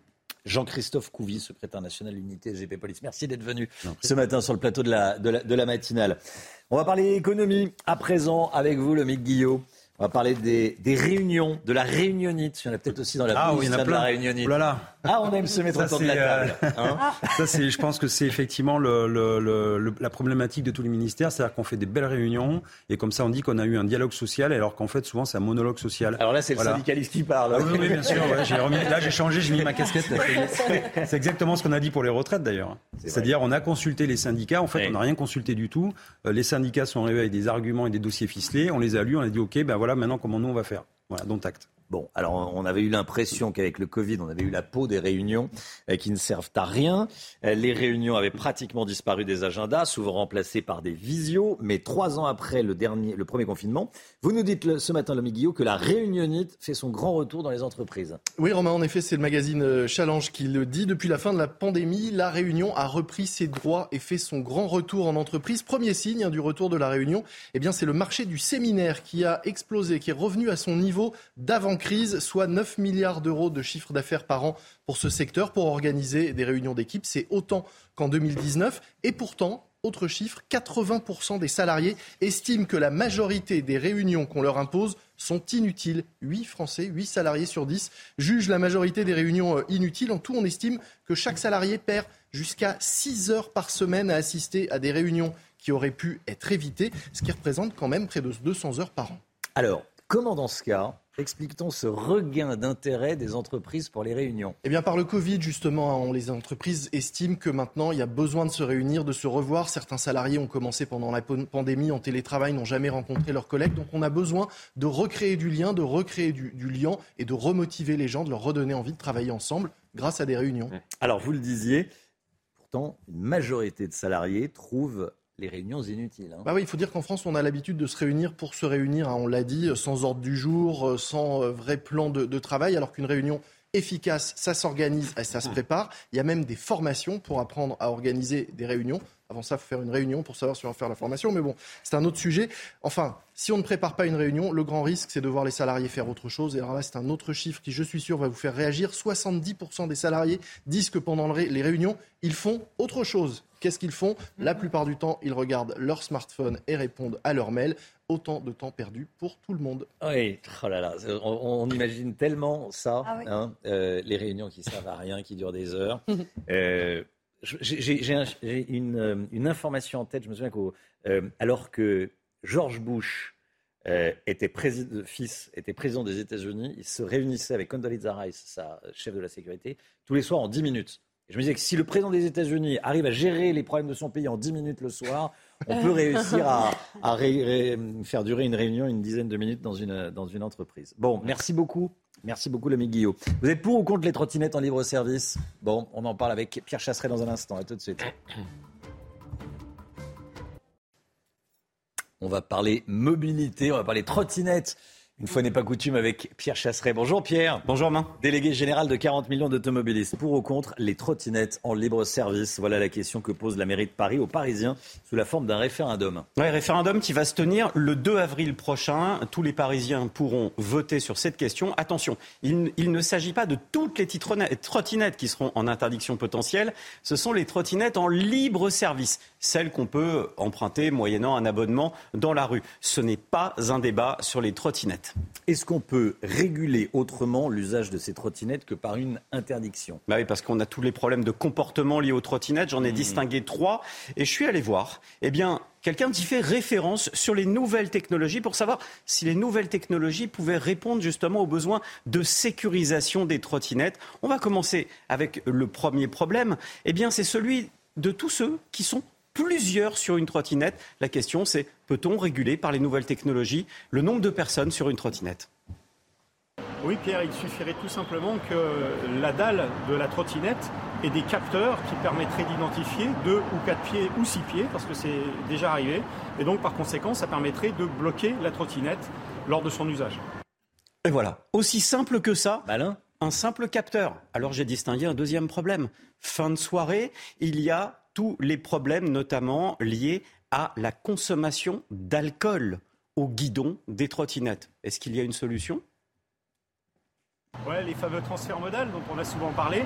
En effet, on va laisser son véhicule en stationnement ou au garage et puis on va aller sur euh, les micromobilités, voire sur les vélos euh, ou les trottinettes. Donc bien sûr, un système d'anti-démarrage sur ce type de véhicule est tout à fait envisageable. Les éthylotests connectés répondent à ce besoin et par conséquent permettraient d'éviter de rouler avec euh, des véhicules où les personnes sont sous l'emprise de l'alcool. Au même titre que certains opérateurs ont mis des casques, il est tout à fait envisageable de mettre un éthylotest dans le véhicule qui va venir dialoguer avec euh, l'application de l'opérateur et faire un go-no-go en fonction du résultat de la mesure. Et les nouvelles technologies peuvent aussi régler le problème de la dangerosité pour les piétons, parce qu'il y a beaucoup de trottinettes électriques qui circulent sur les trottoirs. hein. Et c'est ça, Romain, le Hmm. principal problème des trottinettes, notamment en libre service, c'est qu'elles posent un vrai problème de circulation sur les trottoirs. Là, on pourrait penser qu'il n'y a pas de solution. Eh bien, regardez. Alors c'est tout à fait possible. L'application des opérateurs aujourd'hui vous géolocalise quant à l'emplacement de stationnement du véhicule et donc par conséquent la précision qui nous est offerte aujourd'hui par les systèmes GPS, y compris par rapport à l'Urban Canyon, c'est-à-dire vous êtes entre deux rangées d'immeubles très hauts, permettrait bien sûr d'identifier là où circule le véhicule et là une fois de plus d'arrêter le véhicule au moment où il stoppe. Et donc par conséquent sur un changement de direction ou un respect de signalisation, d'arrêter le véhicule et donc de faire en sorte que l'ensemble des usagers qui sont présents sur le véhicule en soient descendus. On a donc toutes les solutions pour sécuriser les trottinettes en libre service, ne pas aller sur une interdiction, ce qui serait totalement contre-productif, dans une ville qui veut montrer l'exemple des mobilités douces. C'était votre programme avec Eden Boîte, le spécialiste de la boîte de vitesse. Boîte de vitesse cassée Edenboîte.com. Le temps, Alexandra Blanc. La météo avec People and Baby. Des crèches où les enfants apprennent en s'amusant. Alexandra, plus on va aller dans le sud aujourd'hui, plus le temps sera printanier. Vous avez tout résumé, Romain, sur les régions du Nord. Arrivée d'une nouvelle perturbation au programme de la pluie, mais également de fortes rafales de vent. Dans l'après-midi, très peu d'évolution. La perturbation fait du surplace entre la Bretagne, la Vendée ou encore les régions du Nord cet après-midi. Toujours du vent également en direction des côtes de la Manche cet après-midi. Mais plus vous irez vers le sud, eh bien, plus vous aurez du soleil également, notamment en fin de journée, avec des conditions météo relativement agréables au nord euh, comme au sud. Regardez donc la carte peut-être de cet après-midi, avec des conditions météo qui ne changent pas Toujours un temps très maussade sur le nord, plein soleil en allant autour du golfe du Lion ou encore euh, sur la côte d'Azur. Côté température, eh bien, c'est contrasté. Grande douceur sur le nord grâce aux nuages. 9 à Paris, 11 degrés à La Rochelle et dans l'après-midi, grande douceur au nord comme au sud, 18 degrés à Dijon, 21 degrés à Lyon et localement jusqu'à 22 degrés du côté de Toulouse. C'était la météo avec People and Baby. Des crèches où les enfants apprennent en s'amusant. Vous regardez la matinale de CNews. Bienvenue à tous et merci d'être avec nous à la une ce matin. Cette nouvelle nuit de violence dans plusieurs villes de France, à Nantes, à Clermont, à Rennes ou encore au Mans. On va vous raconter ce qui s'est passé. Emmanuel Macron s'exprime aujourd'hui à 13h. Ce sera à suivre sur CNews. Qu'attendez-vous du président de la République? On vous a posé la question. 6% des stations-service totalement à sec en France, c'est beaucoup plus compliqué dans les Bouches du Rhône. Et puis les poubelles qui continuent de s'accumuler dans les rues de la capitale, une situation difficilement supportable pour les habitants. Geoffroy Boulard, maire du 17e arrondissement de Paris, qui croule sous les ordures, sera en direct avec nous. Sixième nuit consécutive de violence dans plusieurs villes de France. Des éléments radicaux se sont joints à plusieurs rassemblements illégaux. C'est le cas à Rennes notamment, Chana. Hein. Oui, à Rennes où quatre personnes ont été euh, interpellées. Vous allez voir euh, les images dans un instant. Il y a eu aussi des affrontements au Mans, à Nantes et à Clermont-Ferrand. Le récit de la nuit avec euh, Alexis Vallée. La violence n'a pas épargné hier soir la ville de Nantes. Rien n'a été laissé intact. Les forces de l'ordre ont également été pris pour cible. À Lille, les manifestants ont entonné des chants anti-police avant d'être dispersés. Des affrontements également visibles à Clermont-Ferrand. Mais le symbole de ces colères reste le feu, comme ici au Mans, où une sculpture représentant un 49-3 est brûlée. Au total, plusieurs milliers de personnes ont manifesté hier dans les grandes villes de France. Et à Paris, 46 personnes ont été interpellées cette nuit. Un rassemblement à l'origine organisé par les, syndicats, Place de la République, a dégénéré. Il y a eu des, affrontements entre des centaines d'éléments radicaux et les forces de l'ordre. Voici eh, ce qui s'est passé dans plusieurs quartiers de la capitale. Emmanuel Macron prendra la parole à 13h. Ce sera à suivre évidemment en direct sur CNews. Il sera largement question de la réforme des retraites. Mais alors qu'attendez-vous de cette prise de parole? Eh bien, on est allé vous poser la question sur un piquet de grève à la centrale nucléaire du Blayet en Gironde. Reportage d'Antoine Estève. L'interview d'Emmanuel Macron est au cœur de toutes les discussions sur ce piquet de grève. En face de la centrale nucléaire du Blayet, les salariés attendent un geste fort du président de la République. Il faut arriver à mettre son ego de côté et de se dire que la réforme, elle n'est pas mûre. C'est peut-être modifier des choses, commencer à voir et, écouter le peuple pour arriver à savoir exactement ce qu'ils en ont voulu. C'est pas le fait de travailler des fois plus longtemps qui est important, c'est surtout le fait de travailler dans des conditions qui soient bonnes. Ici, tout le monde reproche au chef de l'État de ne pas avoir tenu compte du mouvement social depuis le mois de janvier. Euh, Monsieur Macron euh, pratique la politique de la terre brûlée et à trop euh, jouer au pyromane, euh, effectivement, on ne sait pas ce que ça peut devenir. Quoi. Et quand on pose la question aux Français sur ce qu'ils attendent du président Macron, beaucoup estiment qu'il faut maintenant apaiser les tensions. Je pense qu'il faut qu'il calme le jeu, mais d'un côté, c'est peut-être une réforme nécessaire. Il n'aurait jamais dû faire le 49-3 non plus. Hein. C'est vrai que c'est pas très démocratique, on peut le comprendre. Pour d'autres, c'est déjà trop tard. Le président va aller jusqu'au bout. Il n'a jamais vraiment écouté le peuple, il n'a jamais euh, consulté les gens, donc je pense qu'il va aller au bout. C'est pas ma pensée, mais je pense qu'il va aller au bout en tout cas. Ils vont aller jusqu'au bout. Un peu à la, à la Thatcher quoi. C'est comme dans toutes les batailles, c'est celui qui, ira, qui aura les, meilleures cartes qui peut-être euh, arrivera au terme de ce qu'il souhaite. Mais bon, une bonne négociation, ça ferait quand même pas de mal, je pense.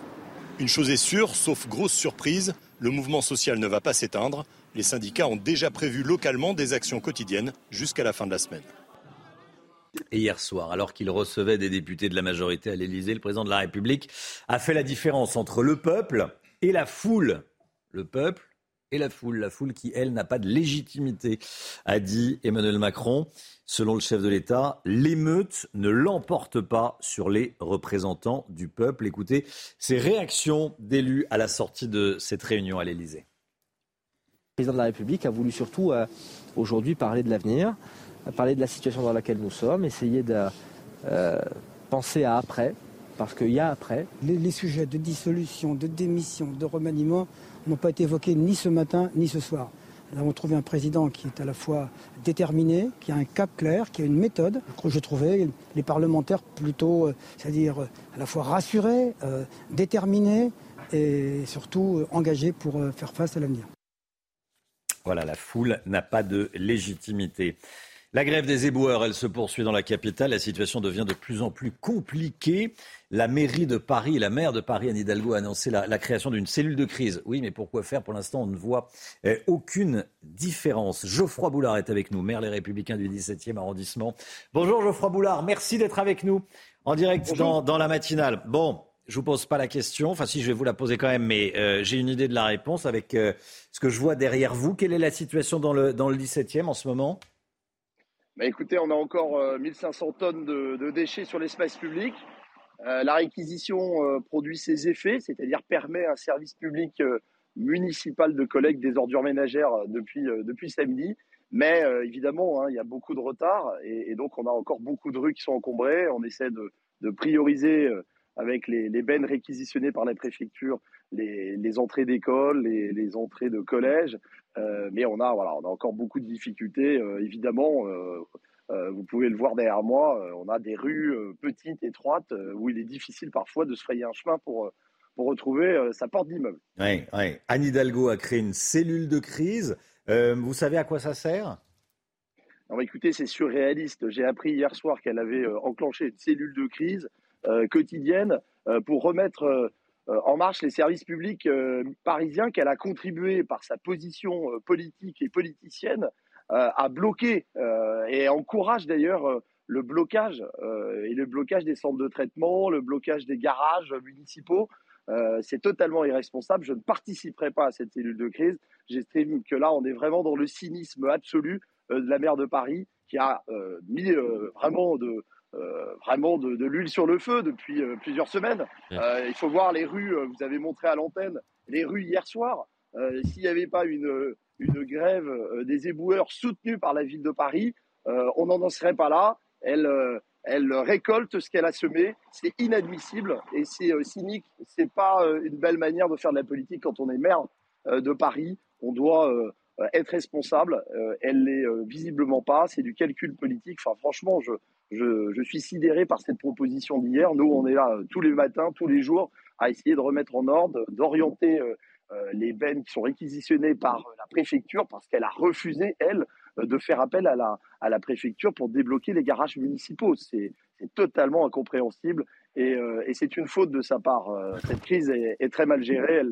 Vous voyez les sondages aussi sur sa popularité, mais franchement franchement, ça ne grandit pas la politique euh, des attitudes comme ça. Euh, Geoffroy Boulard, des commerçants dans votre arrondissement, mais dans d'autres arrondissements, sont obligés de payer des éboueurs privés? Tout à fait. Euh, on a des commerçants, mais j'ai même des, des copropriétés. J'avais un message hier euh, dans un des quartiers du 17e, une copropriété qui était prête, prête à, à, à, faire appel à une société privée pour évacuer les déchets. Euh, bon, nous, on est, on est vigilants, évidemment, à la mairie d'arrondissement pour pour euh, évidemment euh, savoir où vont ensuite les déchets, hein, parce que c'est vrai que le, le système aujourd'hui il est euh, bien tracé. On sait qu'il y a une valorisation des déchets après la collecte. Euh, donc voilà, on, on est vigilant, on, on, demande de faire confiance euh, sur le fait que le service public municipal euh, va, va, revenir et revient hein, depuis trois jours. mais voilà, je comprends l'impatience, l'exaspération, et la maire de Paris a une grande responsabilité euh, après avoir euh, été euh, solidaire du mouvement, solidaire des blocages, ce qui est inacceptable. On peut être pour le droit de grève, et je le suis, il est constitutionnel, mais bloquer le pays, la salubrité publique, la salubrité publique, ça ne souffre d'aucun débat. on doit l'assurer quand on est maire de Paris. Merci beaucoup, monsieur le maire. Geoffroy Boulard, maire du 17e arrondissement de la capitale, et seul alors que le Parisien, on en parlait hier, hein, évoque le chiffre de 6% de grévistes seulement euh, qui bloquent. Merci beaucoup, monsieur le maire. 6%, tiens, 6% des stations-service en France sont à sec. Et ce chiffre monte même à 41% dans les Bouches-du-Rhône, un département où 11 stations-service ont dû être réquisitionnées ce matin afin d'approvisionner en carburant les véhicules des professions prioritaires. Et Eric Lély, président de la Fédération française des combustibles, carburants et chauffage, était avec nous en direct à 6h45 et il, il explique que pour le moment, ce début de pénurie est dû à des problèmes logistiques. Écoutez. Il n'y a pas de problème de pénurie de, de, carburant dans les dépôts pétroliers. En France, il y a environ 200 dépôts pétroliers, en plus des raffineries. Et ces dépôts, eux, ils sont pleins. Il y a à peu près euh, un mois de stock euh, commercial dans les dépôts et puis euh, trois mois de stock de réserve. Le problème que, l'on voit, il est plutôt logistique. C'est-à-dire que vous avez moins d'une dizaine de dépôts qui sont en grève ou pour lesquels c'est compliqué d'accéder. Et du coup, le flux de transporteurs qui vont charger les carburants se reporte sur les autres dépôts un peu plus loin. Donc ça crée, euh, ben, il faut davantage de temps pour aller dans les autres dépôts.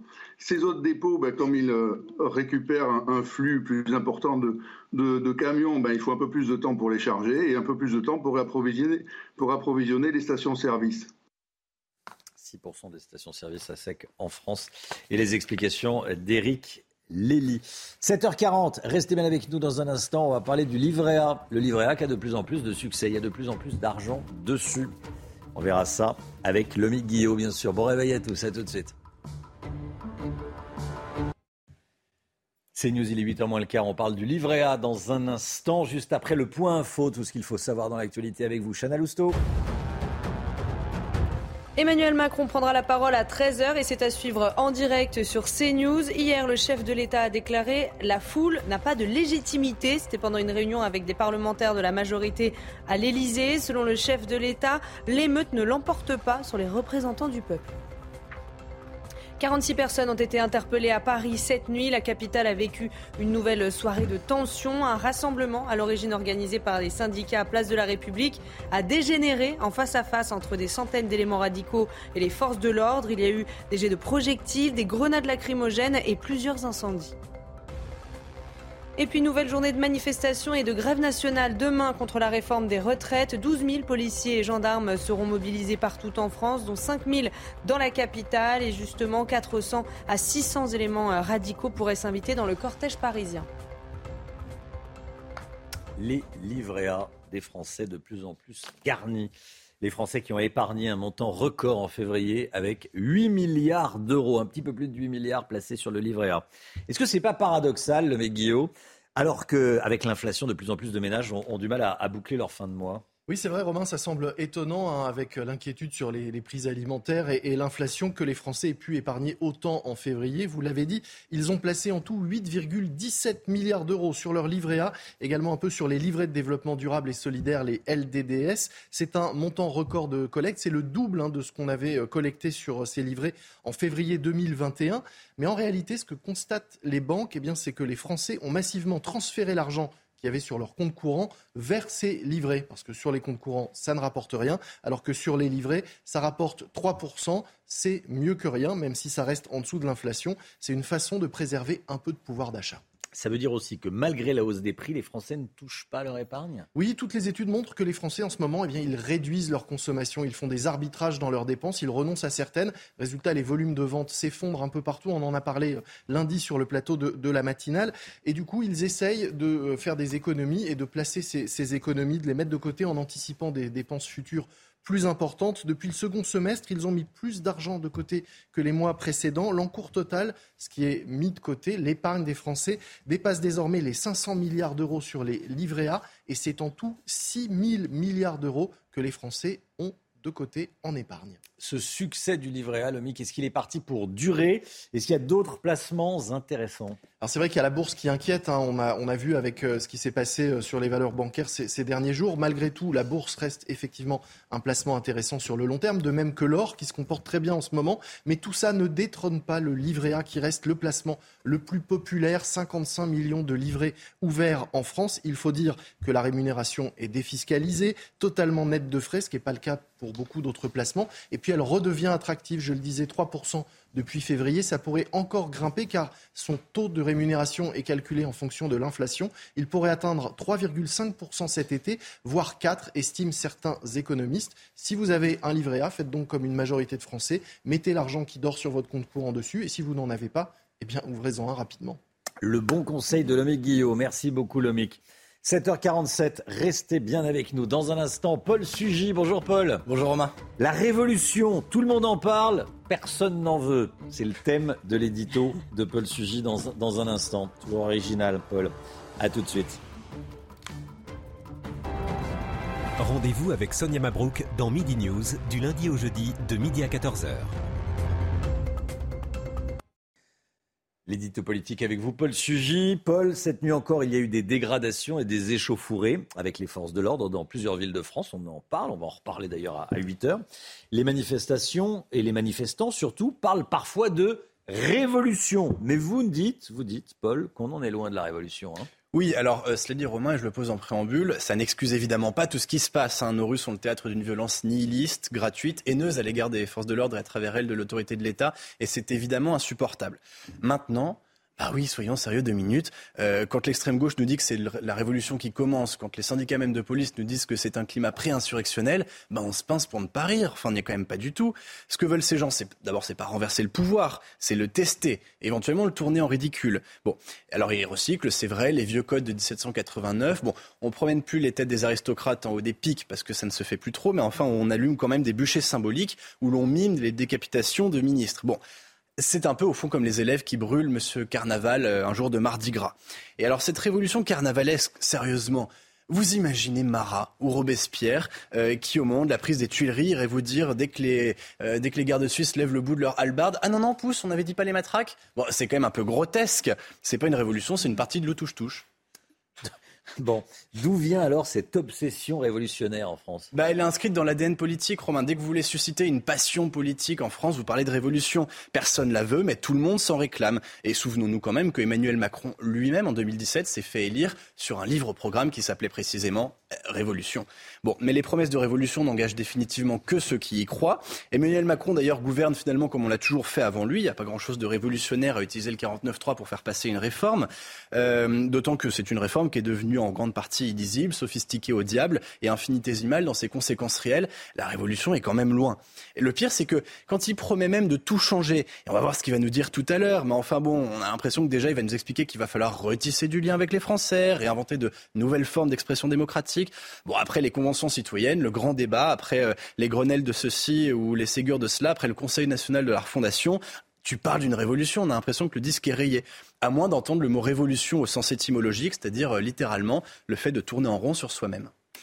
Vous pensez que les Français, dans le fond, n'aspirent pas de grands changements? Bah, je ne crois pas. Alors, je pourrais vous citer, c'est un peu classe, on le fait toujours, euh, Lampedusa dans le Guépard, vous savez, il faut que tout change pour que rien ne change. Mais j'aime encore mieux cette phrase de Bernard Farcy dans un excellent sketch du Palmacho. Les Français, ils aiment la nouveauté, pas le changement. Bon, et plus sérieusement, Romain, le mouvement de colère qu'on traverse pousse, à mon avis, à commettre deux erreurs d'analyse principales. La première, c'est de confondre évidemment la rue et l'opinion. Alors certes, l'une comme l'autre sont opposées à la réforme, mais on voit que dans l'opinion, sondage après sondage, eh bien, il s'exprime une forme de lassitude à l'égard du chaos politique qui règne. Et l'autre erreur, c'est de croire que l'on ne satisfait une aspiration que en réformant ou en révolutionnant à tour de bras tout ce que l'on peut. Le vrai courage, à mon avis, ce serait déjà de s'engager à faire marcher convenablement ce qui devrait fonctionner correctement. Le service public est en crise, l'éducation nationale ou l'ascenseur social sont en panne, l'industrie est moribonde. Ah, c'est pas d'une révolution dont le pays a besoin, c'est d'une consolidation. Et c'est ce que la droite pourrait dire, à mon avis, si elle perdait pas euh, en ce moment son temps à renier ses convictions pour ajouter son grain de sel au désordre ambiant. Paul Sugy avec nous. Merci beaucoup, Paul. Voilà, les Français veulent-ils vraiment la, révolution? Ça peut être une révolution calme, une révolution sereine, mais est-ce qu'ils veulent vraiment le changement? J'aime bien, les Français, ils aiment la nouveauté, mais pas le changement. Ça résume bien la situation, effectivement. Merci beaucoup, Paul. 8h15, soyez là. Maître Thibault de Montbrial sera l'invité de Laurence Ferrari. Tout de suite, on va parler de la francophonie, de la langue française. Détendez-vous devant votre programme avec Imola, fabricant de canapés et fauteuils de relaxation. Est-ce que vous le saviez C'est la semaine de la langue française et de la francophonie. Et pour en parler, on est avec Samy Biazoni, qui est essayiste. Bonjour Samy Biazoni.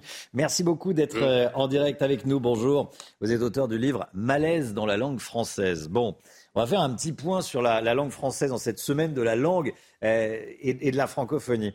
Euh, dans quel état est la langue française actuellement dans le monde? Alors, il faut euh, distinguer véritablement la situation objective de la situation un peu plus subjective. La situation objective, c'est que euh, la langue française continue à drainer de très nombreux locuteurs. On est sur plus de 300 millions de locuteurs. Euh, elle, continue, elle, continue, à être langue vernaculaire, elle continue à être utilisée, langue des échanges.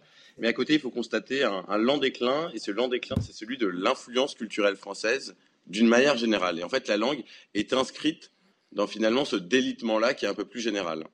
Donc une, situation en réalité euh, tout à fait contrastée. Tout à fait contrastée. Euh, on parle souvent du niveau en français euh, qui baisse. Qu'est-ce que vous constatez, vous qui suivez ça? Oui, alors cela c'est tout à fait indéniable. On a, on va dire, trois faisceaux d'indices. Le premier, celui qui est relatif finalement aux, enseignements et, et, aux tests, notamment les tests internationaux. On le constate pour les matières en fait fondamentales d'une manière générale. C'est bien connu en mathématiques, mais aussi euh, du point de vue de la maîtrise des éléments de la langue les plus simples, la syntaxe, la sémantique, la grammaire. Ça, c'est un premier faisceau d'indices. Le deuxième faisceau d'indices, euh, c'est l'appauvrissement euh, véritablement de la transmission autour du français, la simplification des manuels scolaires, la simplification même des ouvrages de littérature. et le troisième, c'est l'empêchement. Et l'empêchement, c'est un fait sociétal. C'est celui que l'on rencontre notamment lorsqu'il est question d'écriture dite inclusive. C'est la remise en cause des formes euh, les plus standards, les plus naturelles, euh, les plus organiques de la langue au profit de critères moraux. Euh, et ce, triple faisceau d'indices montre effectivement que, que la langue est, est un peu malmenée aujourd'hui la langue française un peu malmenée aujourd'hui, la défense de la langue. en préparant l'interview, vous avez dit que la défense de la langue, était la mère de toutes les causes. Expliquez-nous.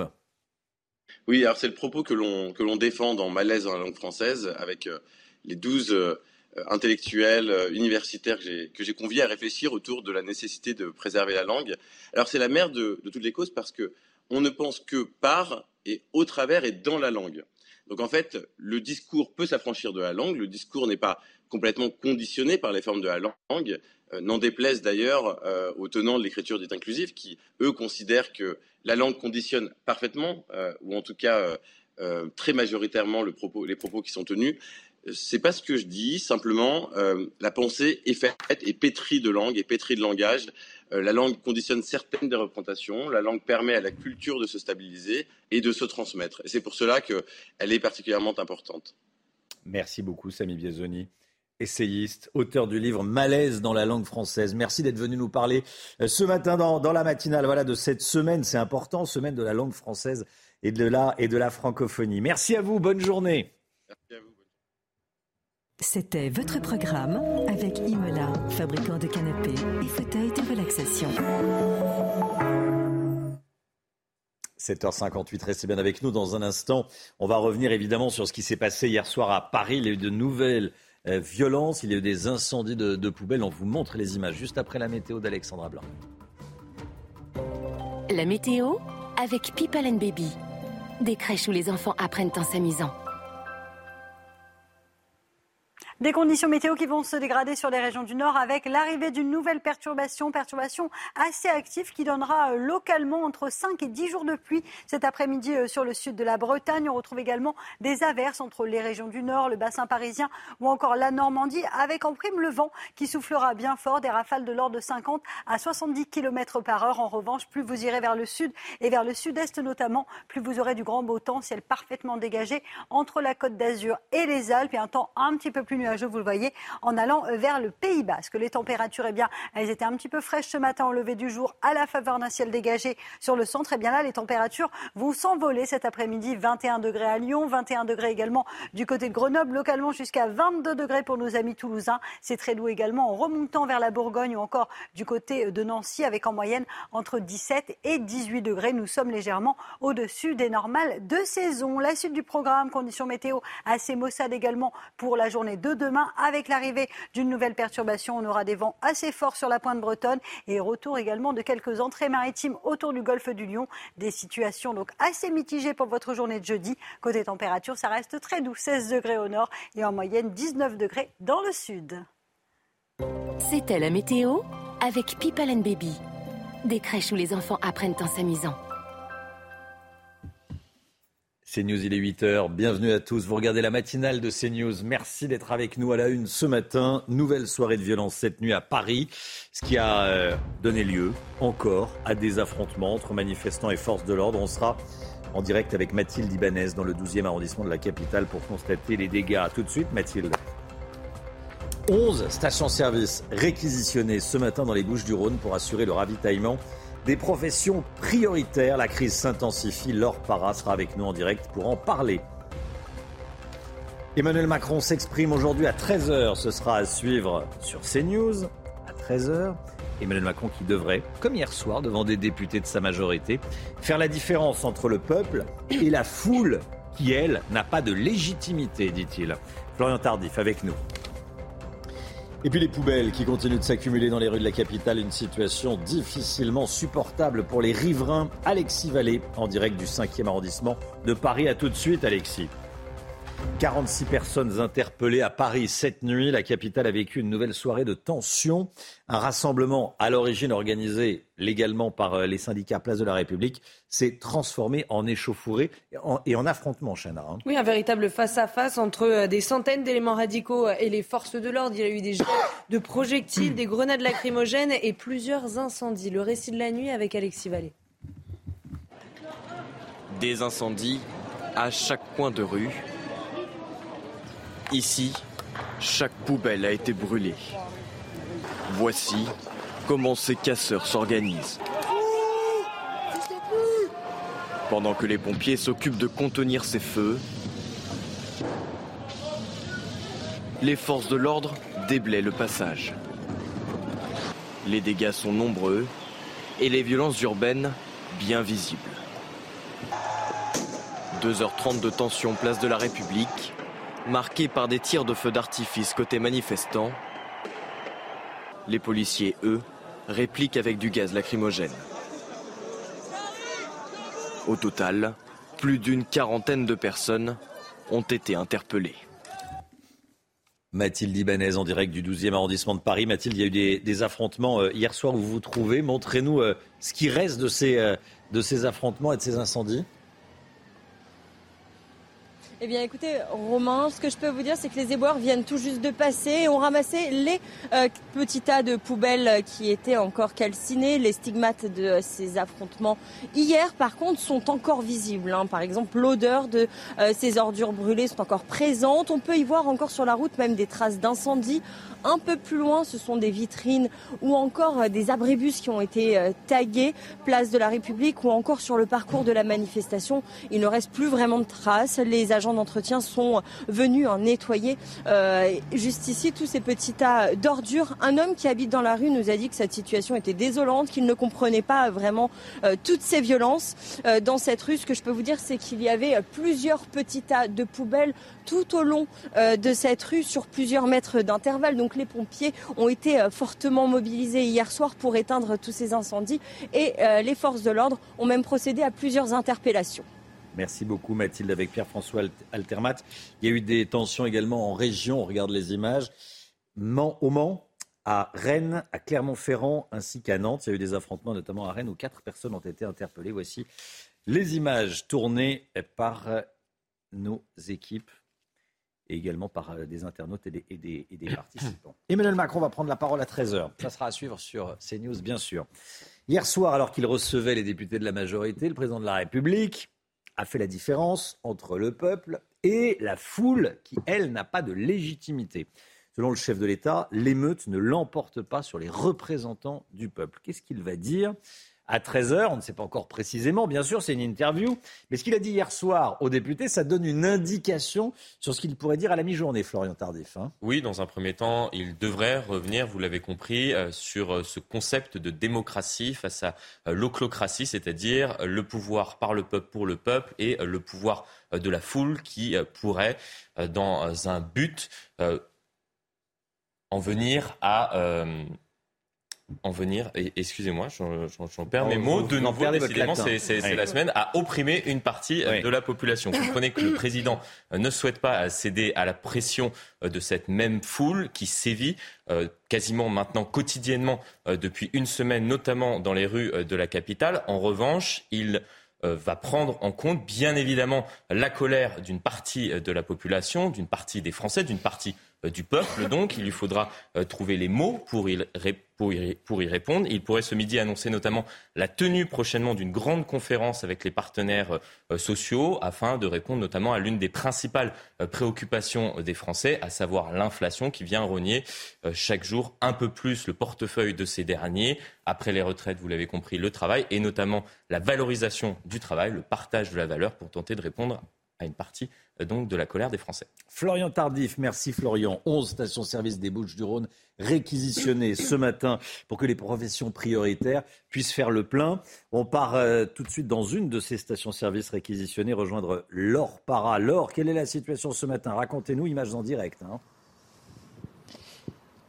Et pour, euh, bah, ça peut évoluer, euh, Romain, depuis 6 euh, heures ce matin. Pour atteindre cette station réquisitionnée dans le 11e arrondissement de Marseille, à l'une des trois de la ville, les conducteurs concernés, vous le voyez en image, doivent faire preuve de patience car la file d'attente est très longue. C'est une situation compliquée dans les Bouches-du-Rhône, vous le disiez. Et pour faire en sorte que tout se passe correctement, eh bien, deux équipages de police sont présents sur les lieux, à la fois pour expliquer que ceux qui n'ont pas la possibilité d'accéder à cette station puisqu'elle n'est consacrée euh, qu'aux euh, professions euh, prioritaires. Eh bien, ils sont là pour leur expliquer. Vous envoyez d'ailleurs une séquence à l'image. Eh bien, les conducteurs doivent faire demi-tour. Il y a eu quelques échanges houleux et puis aussi pour gérer la circulation car un long bouchon s'est formé dans le secteur. Alors, je suis allée à la rencontre de ceux qui peuvent accéder à cette station réquisitionnée. Je vous propose de les écouter.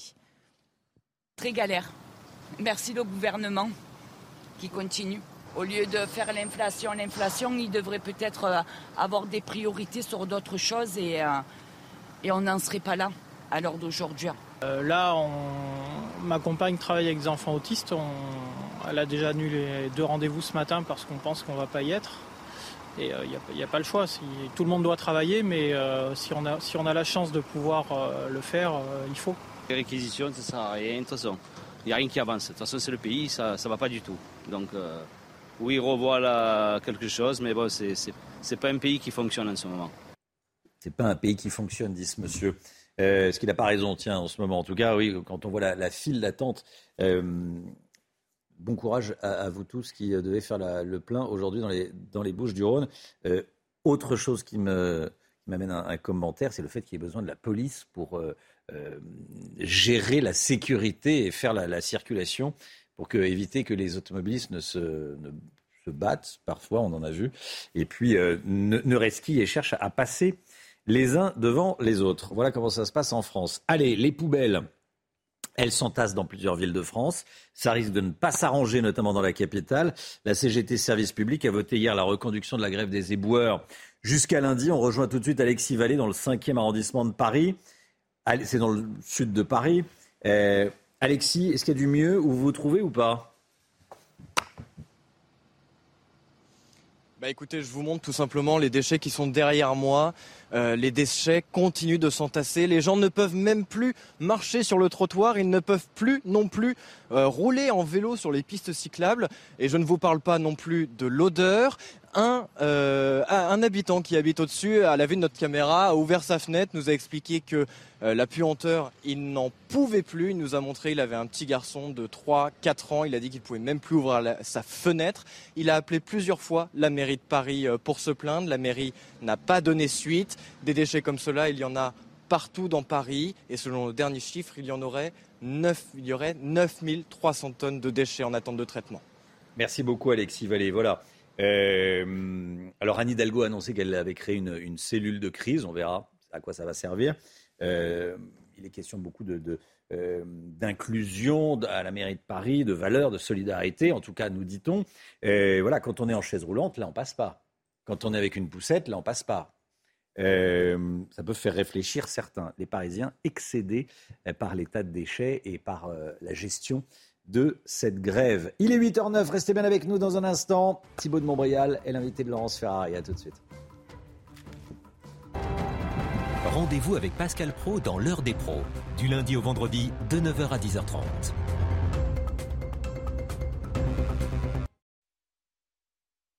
Bienvenue à tous et merci d'être avec nous. Dans un instant, Laurence Ferrari, vous recevez Maître Thibault de Montbrial, président du Cercle de réflexion sur la sécurité intérieure. Mais tout d'abord, le point info avec Chana Lousteau.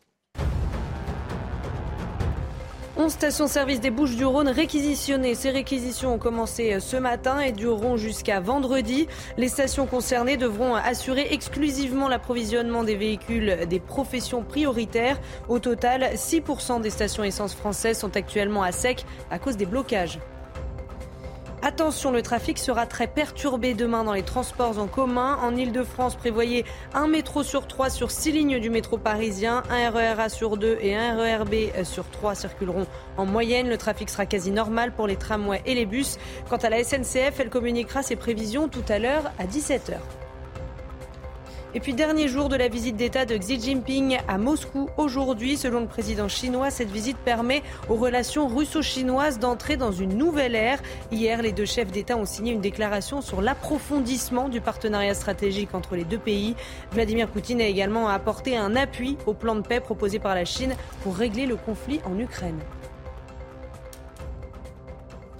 Merci Chana. Laurence Ferrari, vous recevez ce matin Maître Thibault de Montbrial, président du Cercle de réflexion sur la sécurité intérieure. Bonjour Thibault de Montbrial, président du Centre de réflexion sur la sécurité intérieure. Euh, la réforme des retraites est adoptée, mais la colère monte dans le pays. On va revenir évidemment sur ce que l'on voit depuis cinq jours d'affilée euh, dans les rues non seulement de la capitale, mais d'un certain nombre euh, d'autres villes. Emmanuel Macron va parler à 13h. on vivra cette intervention en direct sur CNews.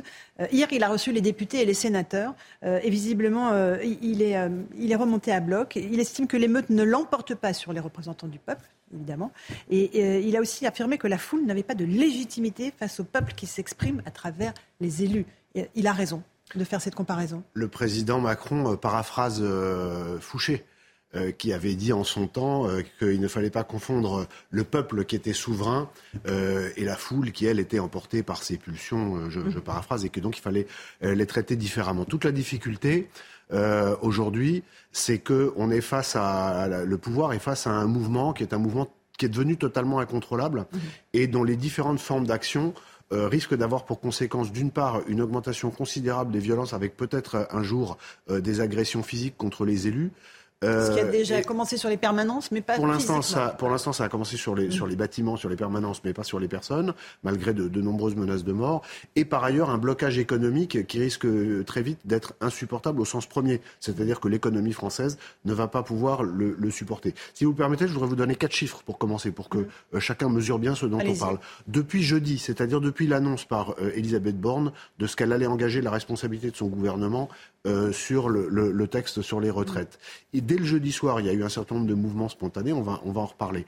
Depuis jeudi, donc, et ces chiffres sont arrêtés hier, hier, donc mardi, il y a eu 1200 opérations coup de poing spontanées, non préparées, euh, c'est-à-dire euh, non organisées en amont, etc. 1200 en France. Rien que sur la journée d'hier, hier, il y en a eu 326. Depuis jeudi, il y a eu 94 policiers et gendarmes blessés, dont certains grièvement. Et pour ce qui concerne Paris, sur la journée de lundi, lundi soir, il y a eu 240 incendies de poubelles. C'est-à-dire que nous sommes sur un mouvement qui est parti extrêmement vite. On peut discuter de savoir s'il était prévisible ou pas, mais qui est tout de suite incontrôlable. Et sur ce mouvement des violences qui le soir sont euh, incontrôlables, euh, vient s'ajouter en général le matin et, pendant la journée des actions syndicales qui sont des actions coup de poing euh, tels que euh, déblocage de sites, on va sans doute reparler de l'énergie, mmh. euh, mais également des actions de coupure d'électricité, alors parfois sur des permanences électorales, ce qui, est, ce, qui est, ce, qui est, ce, qui est, déjà inacceptable démocratiquement. Mais hier, par exemple, dans le tunnel de la 86, l'électricité a été coupée à Paris hier soir. Donc il y a des opérations qui vont avoir très vite des effets, je le disais tout à l'heure, insupportables et qui mettent en danger la, la, la, la, vie de nos concitoyens et sans doute de Alors, nos élus. Parlons de ces mouvements plus ou moins spontanée euh, que vous nous décrivez. On parlera de la mobilisation de jeudi qui va s'annoncer extrêmement importante. Est-ce qu'ils sont organisés? Euh, Est-ce qu'il n'y a que des éléments radicaux euh, dans, ces manifestations spontanées où on brûle les poubelles? On l'a vu encore hier soir à Paris avec un certain nombre de personnes interpellées et de, feux dans la, dans la rue. Est-ce que c'est spontané ou organisé? Alors, ce qui est organisé, ce sont les opérations coup de poing syndicales, celles dont je viens de parler, qui ont lieu en général pendant la journée. Mais le reste? Euh, le, reste, je crains, euh, Laurence Ferrari, que nous assistions à, un phénomène que, tous les spécialistes de la sécurité euh, craignaient depuis un moment, sans, ce qui était un peu de, de l'ordre du mythe, qui était une forme de convergence des luttes et de mouvements spontanés, hyper violents, totalement incontrôlables. Ce qui me frappe beaucoup, c'est que quand je parle avec mes interlocuteurs, notamment de la préfecture de police à Paris, comme disent-ils? Ils me disent que depuis jeudi soir, ils sont face à des groupes qui se regroupent euh, sur des préavis très courts qui ont été donnés sur les réseaux sociaux, sur des boucles WhatsApp, sur des boucles Signal ou Telegram, très difficiles à surveiller, et que euh, ils, sont très mobiles. Ils, sont extrêmement mobiles. Ce sont des groupes de quelques dizaines de personnes euh, qui agissent, qui se regroupent, qui, se séparent, qui se retrouvent un peu plus loin. Donc, on est face à des mouvements qui sont organisés par ceux qui, sont à l'œuvre, mais ils sont très peu nombreux à l'organiser. Il n'y a pas une grande main qui, organise et qui coordonne tout ça. Par contre, par contre, il y a des incitations qui sont, à mon avis, euh, d'une très grande gravité, de la part notamment de la France insoumise, avec des discours incendiaires, sans mauvais jeu de mots, euh, de euh, Jean-Luc Mélenchon, qui, est, au sens propre du, mot, à mon sens, irresponsable, et qui, évidemment, pousse tous ces gens qui, chacun avec des agendas plus ou moins personnels, sortent dans la rue et se mettent à casser et à brûler, pas encore à piller, mais enfin c'est la prochaine étape, euh, à, passer à l'action. Ce qui frappe dans, ces mouvements que l'on décrit, c'est qu'il y a des jeunes euh, dans la rue. Euh, les renseignements estiment d'ailleurs que pour la première fois, c'est la première fois qu'ils l'écrivent dans leurs notes, que les jeunes vont entrer dans le jeu. C'est un des risques. Hein. alors, vous avez, tout, vous avez, tout, à fait raison. Il y a une note de renseignement qui, le souligne et qui, met en avant le, calendrier avec des épreuves anticipées du bac qui viennent de se terminer. Et comme il y a une grosse agitation de l'extrême gauche dans les lycées et par ailleurs dans, les, dans les facs, euh, il, est, effectivement euh, craint que dès aujourd'hui, euh, les jeunes viennent s'ajouter à, ce mouvement avec l'énergie qu'on leur connaît. Une question sur le maintien de l'ordre à Paris. Un certain nombre d'interrogations qui ont été portées à la connaissance du préfet de police, Laurent Nunez. Est-ce que qui, Elisabeth Borne elle-même a rappelé que les forces de l'ordre avaient un devoir d'exemplarité Est-ce qu'il y a eu des débordements dans l'action des, forces de l'ordre sur le terrain? Ce qu'il faut, qu'il faut bien comprendre, c'est que le, mode opératoire euh, totalement euh, disruptif euh, qui est celui des, petites bandes de casseurs que je décrivais à l'instant, qui se regroupent, qui se séparent, qui se rejoignent, qui, qui, agissent parfois par quelques dizaines à plusieurs endroits de la capitale, rend extrêmement compliqué euh, d'une part l'anticipation et donc la mise en place de, dispositifs. Quand vous avez une manifestation qui est organisée, qui est annoncée, qui est déposée, etc., euh, on sait, on dit voilà, on va aller de, on va aller de, de, Bastille à Nation, et on va mettre en place tel dispositif, etc. Il y aura un service d'ordre syndical qui va encadrer, la police autour, etc. Là, c'est plus du tout ça. Là, on a affaire à des logiques, littéralement, ça s'appelle comme ça, de chasse. C'est-à-dire qu'il faut chasser les, émeutiers. Euh, donc, il faut à la fois leur courir après, euh, essayer d'éviter qu'ils partent sur le côté, et si on peut, anticiper là où ils vont aller, sauf qu'ils vont jamais là où on les attend. Donc ça implique du mouvement. Et euh, ça implique, euh, et c'est en plus face à des gens qui sont eux-mêmes d'une Donc ça peut générer des erreurs, c'est ce que vous nous dites Donc c'est beaucoup plus compliqué euh, de, de, de, de, rester scrupuleusement dans, le, dans, dans, dans, dans, les règles du maintien de l'ordre. Parce que stricto sensu, en réalité, c'est plus, c'est plus c'est plus exactement du maintien de l'ordre au sens de la doctrine. C'est très compliqué. On a également des policiers et des gendarmes qui sont déjà très fatigués. Hein, alors que ça fait que cinq jours et que rien ne permet de penser cinq jours d'affilée, que, hein, cinq jours d'affilée et que rien ne permet de penser que, que l'intensité va, va, va, diminuer et donc ça rend encore plus compliqué leur tâche. Il y, a, des organisations, un certain nombre d'organisations, euh, la défenseur des droits qui se dit préoccupée et inquiète sur les conséquences d'interpellations préventives, euh, sur les euh, interpellations massives aussi. en face, le préfet de police Laurent Nunez dit il n'y a aucune interpellation injustifiée. C'est la justice, in fine, qui décide euh, sur ce cas de ce type d'interpellation les, forces de l'ordre sur le terrain agissent lorsqu'elles constatent une infraction, et en ce moment, euh, il y en a, il y en a un nombre tout à fait considérable. Euh, parfois, les gens n'ont pas, pas, conscience de ce que tel comportement est en réalité un, comportement délictueux, en tout cas le grand public ou les, ou les gens qui commentent des images partielles sur les réseaux sociaux. ensuite, une fois que les gens sont interpellés et sont placés en garde à vue, c'est au, au parquet de décider si jusqu'où il faut aller. Il faut bien, il faut, il faut pas être naïf il y a d'une part euh, sans doute des interpellations euh, qui, euh, lorsqu'on a 10 personnes en train de brûler, bah, on arrête les 10 et puis ensuite il y aura le tri. Peut-être que sur les 10, les 10 mhm. n'étaient pas au sens propre en train de, commettre l'acte technique. Mais derrière, la, la, justice remet en liberté. Il y a beaucoup de gens qui ne sont pas déférés, c'est-à-dire qui ne sont mhm. pas ensuite. Beaucoup de poursuites qui sont poursuivies. Ensuite, oui. mais pendant ce temps-là, euh, c'est vrai que ça sort des gens qui sont en train de casser euh, de la rue euh, et que ça simplifie la tâche de, tout le monde. Donc en réalité, il y a, des, cris d'orfraie qui sont poussés, mais c'est une, méthode qui, dès lors qu'on n'arrête pas les gens qui sont en train de, fumer une cigarette et qui regardent ce qui se passe, ce qui n'est pas le cas, ce n'est pas le cas, euh, est, aussi une méthode d'apaisement. Euh, il y a deux enquêtes IGPN en tout cas qui ont été ouvertes. Oui, oui, et puis deux, sûr, deux cas très particuliers, un coup de poing et un coup de matraque à oui, deux enquêtes sur, sur, sur, sur des centaines, sur, des centaines d'actes qui sont commis plusieurs heures par soir en ce moment. Gérald Darmanin était hier en visite auprès des policiers blessés à Paris. 94 euh, policiers blessés, il faut le rappeler, vous l'avez dit. cocktail Molotov jeté contre eux, voiture brûlée. il les a appelés à ne pas répondre aux provocations de ceux qui détestent la police.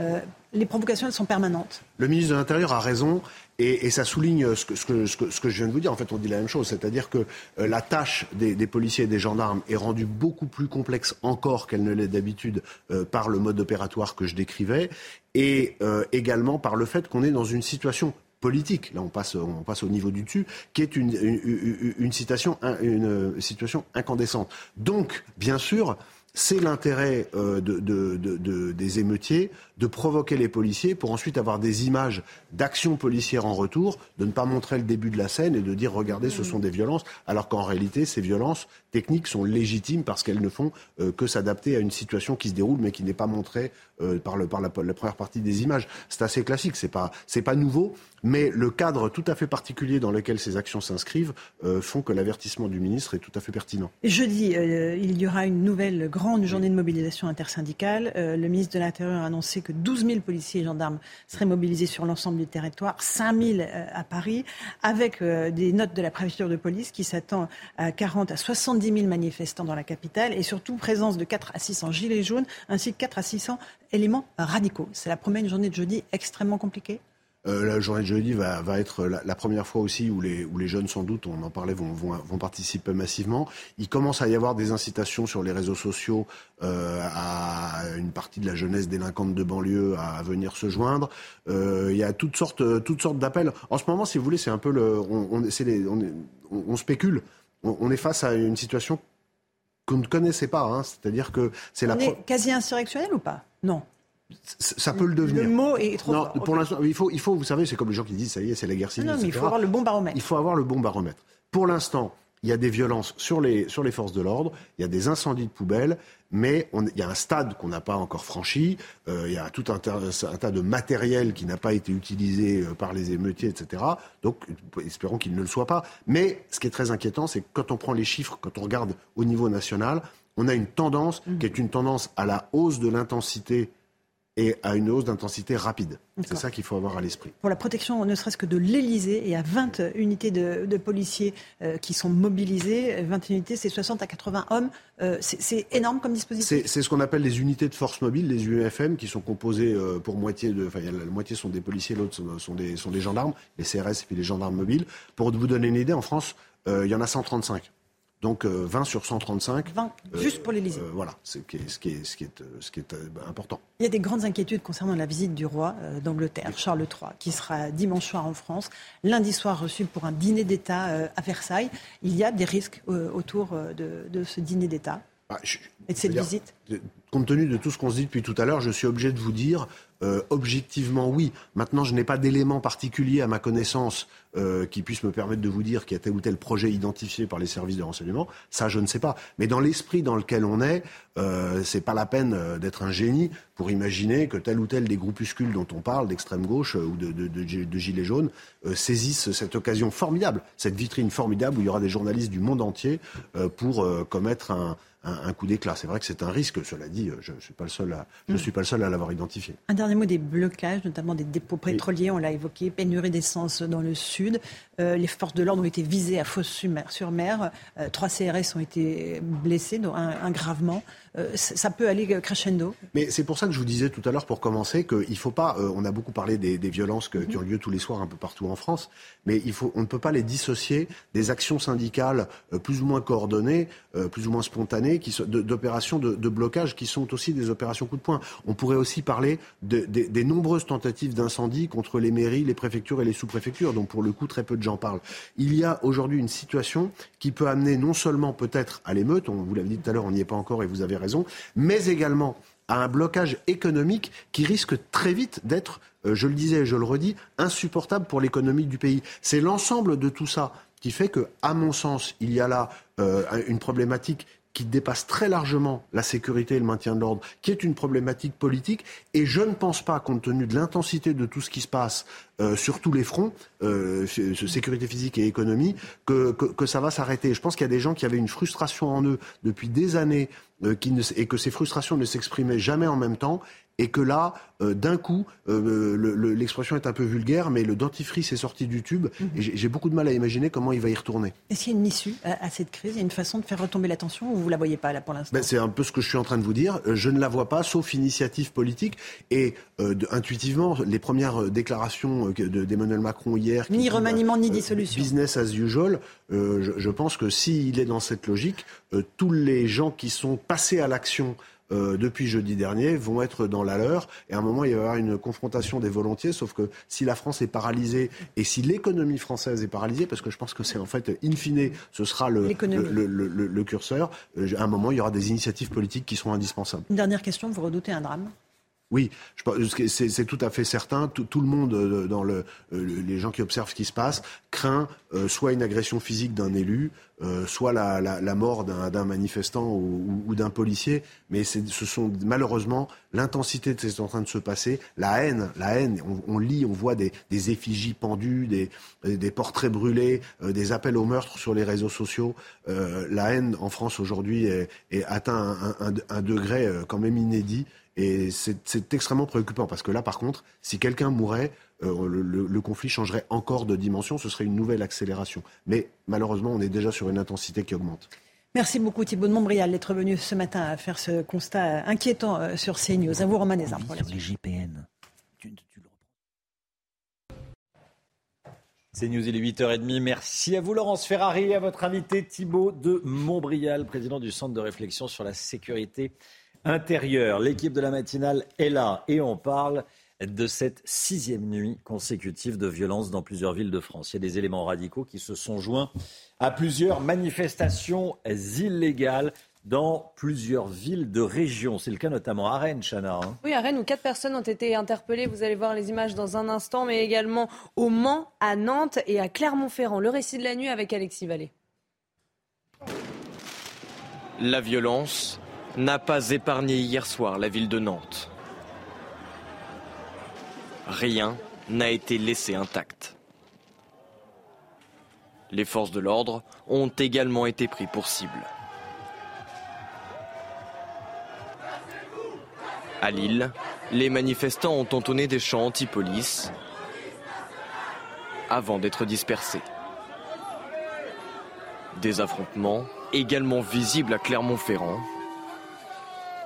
Mais le symbole de ces colères reste le feu, comme ici au Mans, où une sculpture représentant un 49-3 est brûlée. Au total, plusieurs milliers de personnes ont manifesté hier dans les grandes villes de France. Dans la capitale, ce sont 81 personnes qui ont été interpellées cette nuit. Un rassemblement organisé par les syndicats et autorisé place de la République dans la soirée hier a, dégénéré ensuite. Il y a eu des affrontements entre des, centaines d'éléments radicaux et les forces de l'ordre. 81 interpellations à Paris. On va peut-être voir les, images de ce qui s'est passé euh, hier soir dans la capitale. Les voici. On vous les diffuse depuis le début de la matinale. Laurent Jacobelli est avec nous, député de la Moselle, porte-parole du Rassemblement national. En direct depuis une voiture.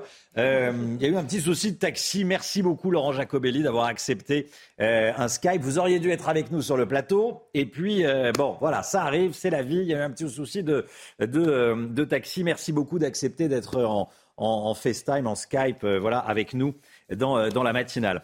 Euh, on va parler évidemment d'Emmanuel Macron à, à 13h dans, dans, euh, dans, les JT de TF1 et de France 2 et sur CNews. Je voulais déjà vous entendre sur ce qui s'est passé hier soir euh, dans plusieurs villes en région et dans, euh, et dans, et dans la capitale. Euh, quel est votre commentaire sur, sur ces incendies de poubelles, ces affrontements avec les forces de l'ordre?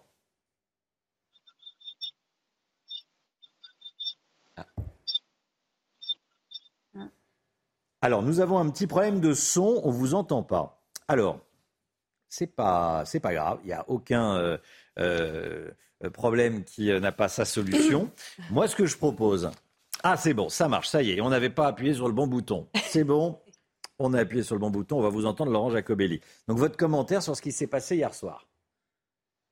Écoutez, bonjour. Bah, écoutez, d'abord une condamnation totale de toutes ces violences, parce que euh, dans une démocratie euh, normalement apaisée, euh, tout cela ne devrait pas avoir lieu. Mais président Macron est vraiment le président du chaos, euh, en n'ayant pas fait le boulot depuis des années euh, sur les black blocs, en les interdisant, en les arrêtant, en les condamnant, et en même temps en bloquant la démocratie et en passant de force, eh bien, il crée un cocktail explosif sans aucun euh, jeu de mots, et c'est ce que l'on est en train de vivre dans les rues de Paris et de plusieurs villes en France. Ce président ne maintient plus rien, il ne tient rien, il ne tient plus le pays, il ne sait pas où il va, et malheureusement, on est dans une France qui bascule dans la violence, violence parlementaire et violence dans les rues. Il faut vraiment prendre des solutions et très vite, euh, soit par référendum, soit par dissolution, soit par euh, démission du gouvernement sur cette réforme des retraites. Le président ne peut pas rester inactif. Je voulais vous entendre également sur les profils de prévenus qui ont été euh, interpellés suite à des violences dimanche et qui ont été jugés hier, qui, ont, qui sont passés en, comparution immédiate. Je vais lire leur, leur profil, on a des informations.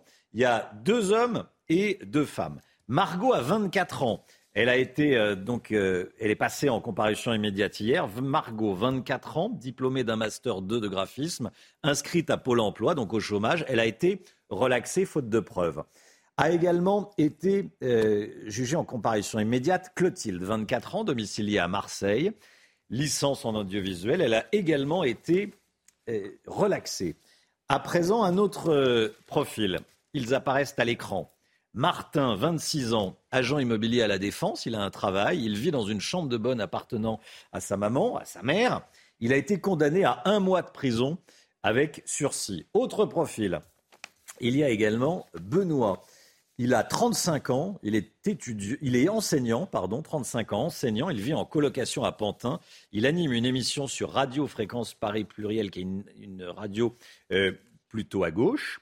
Il est accusé d'avoir poussé un policier à moto. Il est enseignant, hein, ils veulent passer le CAPES. L'audience a été reportée. Euh, quel est votre commentaire sur ces, ces profils?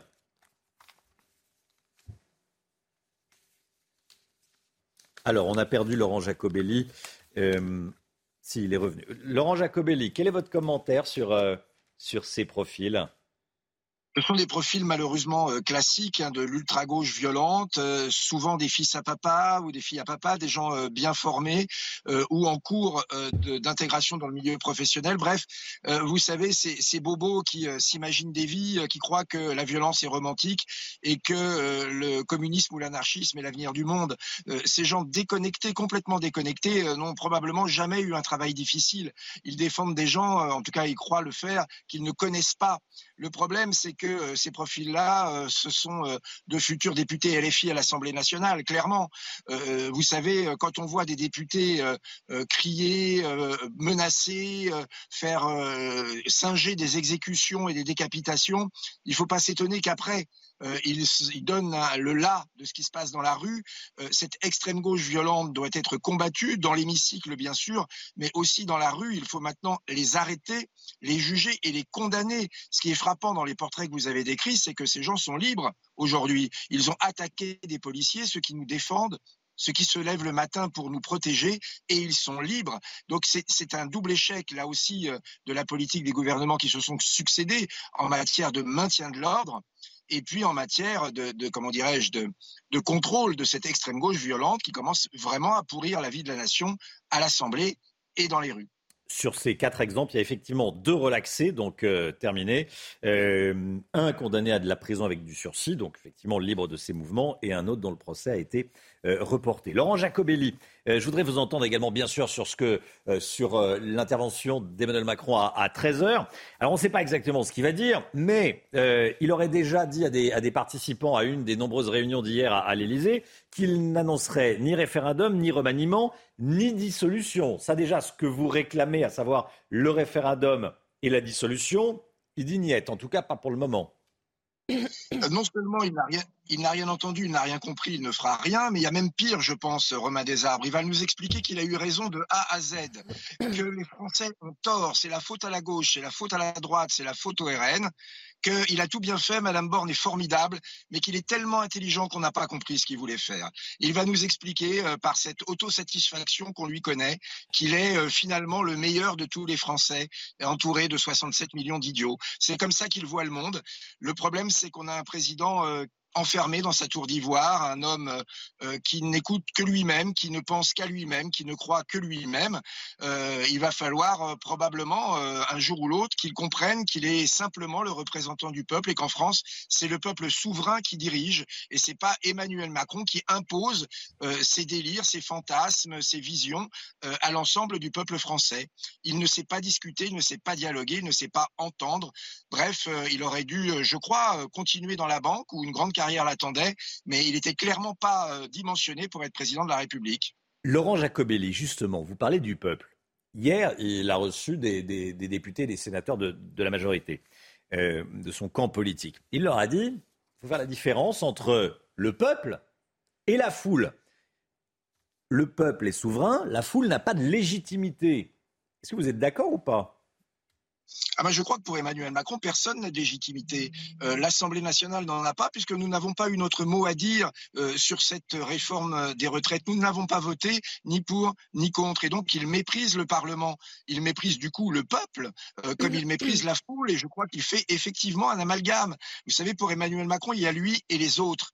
Les autres euh, sont euh, dans l'erreur, il est dans la vérité. Et donc, il ne trouvera jamais euh, d'entité euh, à laquelle euh, répondre, avec laquelle discuter. Il méprise le peuple. Le fait qu'hier, il n'ait reçu que des gens de la majorité au moment où l'opposition est, on va le dire, majoritaire contre la réforme des retraites, eh bien, ça montre bien qu'il est dans l'entre-soi, qu'il ne veut pas écouter. Est-ce que vous croyez que c'est avec Monsieur Édouard Philippe au téléphone ou Monsieur Bayrou qu'on changera les choses? Non, bien sûr. Alors, malheureusement, il nourrit euh, une certaine forme de, comment dirais-je, de, rancœur de la part de la population qui malheureusement tourne parfois en violence. Une violence qui, entre nous, doit bien l'arranger parce qu'il pourra demain faire l'amalgame entre ceux qui sont contre la réforme des retraites et des groupes violents. C'est toujours un peu la même technique qu'il a euh, d'ailleurs euh, testé pendant les Gilets jaunes. Vous allez voir qu'il va nous promettre un grand débat. Vous savez, ces grands débats qui lui permettent de faire 6 heures d'antenne en direct et qui ne règlent pas les problèmes. On, peut se, on peut se rappeler à 13h30 si vous voulez, Romain Desarbres, mais je pense que c'est à peu près ce qui va se passer. Bon, après, l'interview euh, présidentielle. Bon, euh, une dernière question, Laurent Jacobelli, sur, euh, vous le citiez à l'instant, Édouard Philippe. Vous avez certainement lu son interview dans le Figaro, en tout cas les gros titres. Il veut une sorte de gouvernement d'union nationale, une coalition pour sortir de la crise, de, des républicains jusqu'à la gauche, sans la NUPES. Donc, euh, des républicains, comprenez, sans le Rassemblement national. Euh, Qu'est-ce que vous dites de cette proposition d'Édouard Philippe? Et euh, l'union nationale euh, entre soi. C'est étonnant, hein c'est euh, l'union nationale sans les autres. C'est une drôle de forme d'union. En fait, cette union-là qu'il appelle de ses voeux, elle existe déjà, parce que l'essentiel des forces du PS sont aujourd'hui autour de Emmanuel Macron euh, dans le groupe Renaissance, et puis la droite LR avec Monsieur Ciotti et euh, Marlex à l'Assemblée nationale ont déjà mmh. vendu leur service. Donc c'est déjà ce qui est, ce qui est aujourd'hui. Hein, c'est une majorité élargie au LR. C'est ce qui malheureusement nous gouverne aussi mal depuis quelques années. Bref, une fois encore, Édouard Philippe, c'est euh, euh, le clone d'Emmanuel Macron. Hein. On ne change rien, on continue, on a raison, les autres sont des idiots. Bah écoutez, euh, je crois que qui se ressemblent s'assemblent. Ils étaient faits pour se rencontrer, Emmanuel Macron et Édouard Philippe. Laurent Jacobelli, député Rassemblement national de Moselle, porte-parole du RN. Merci beaucoup Laurent Jacobelli. On aurait préféré vous avoir sur le plateau. Merci d'avoir accepté de cette interview depuis, euh, depuis cette voiture. Merci beaucoup. À bientôt. À bientôt. 9h moins le quart, 8h44. Le docteur Brigitte Millot s'installe. C'est la santé tout de suite. BDM. Bonjour docteur Millot. Bonjour docteur Millot avec Zia Carmentia Compagnie. Gestion du poids avec contrôle du glucose. Premier produit à base d'acarmentia. Disponible sur bionutrix.fr. Docteur Millot avec nous. Bonjour Brigitte. Bonjour. 4 millions et demi de personnes rentrent dans une pharmacie. Et pour certains, c'est un véritable... Chaque jour. Chaque jour. 4 millions et demi de personnes chaque jour. Euh, c'est important de le préciser. C'est un véritable parcours du combattant pour certains, comme pour Maxime, atteint de mucoviscidose, qui témoigne dans le Parisien mhm. ce matin. Et vous nous parlez, Brigitte, de la pénurie de médicaments. Oui, on va, on va revenir sur ce témoignage de Maxime qui, est assez fou et fort. Hein. Il a 15 ans, il a une mucoviscidose, il a un problème aussi de retard de croissance. Et regardez cette phrase quand même. Si j'arrête mon traitement, c'est fini. C'est-à-dire qu'en fait, il ne peut plus prendre son traitement tout s'arrête. Il a écrit. C'est sa maman quand même qui fait 50 km pour aller chercher des médicaments dont il a besoin tous les jours. Il prend plusieurs médicaments chaque jour et il n'arrive pas à en trouver. Sa maman est obligée de faire 50 km. Il a écrit au ministère de la Santé et le ministère de la Santé lui a gentiment répondu qu'il lui témoignait toute sa sympathie dans son combat pour sa maladie.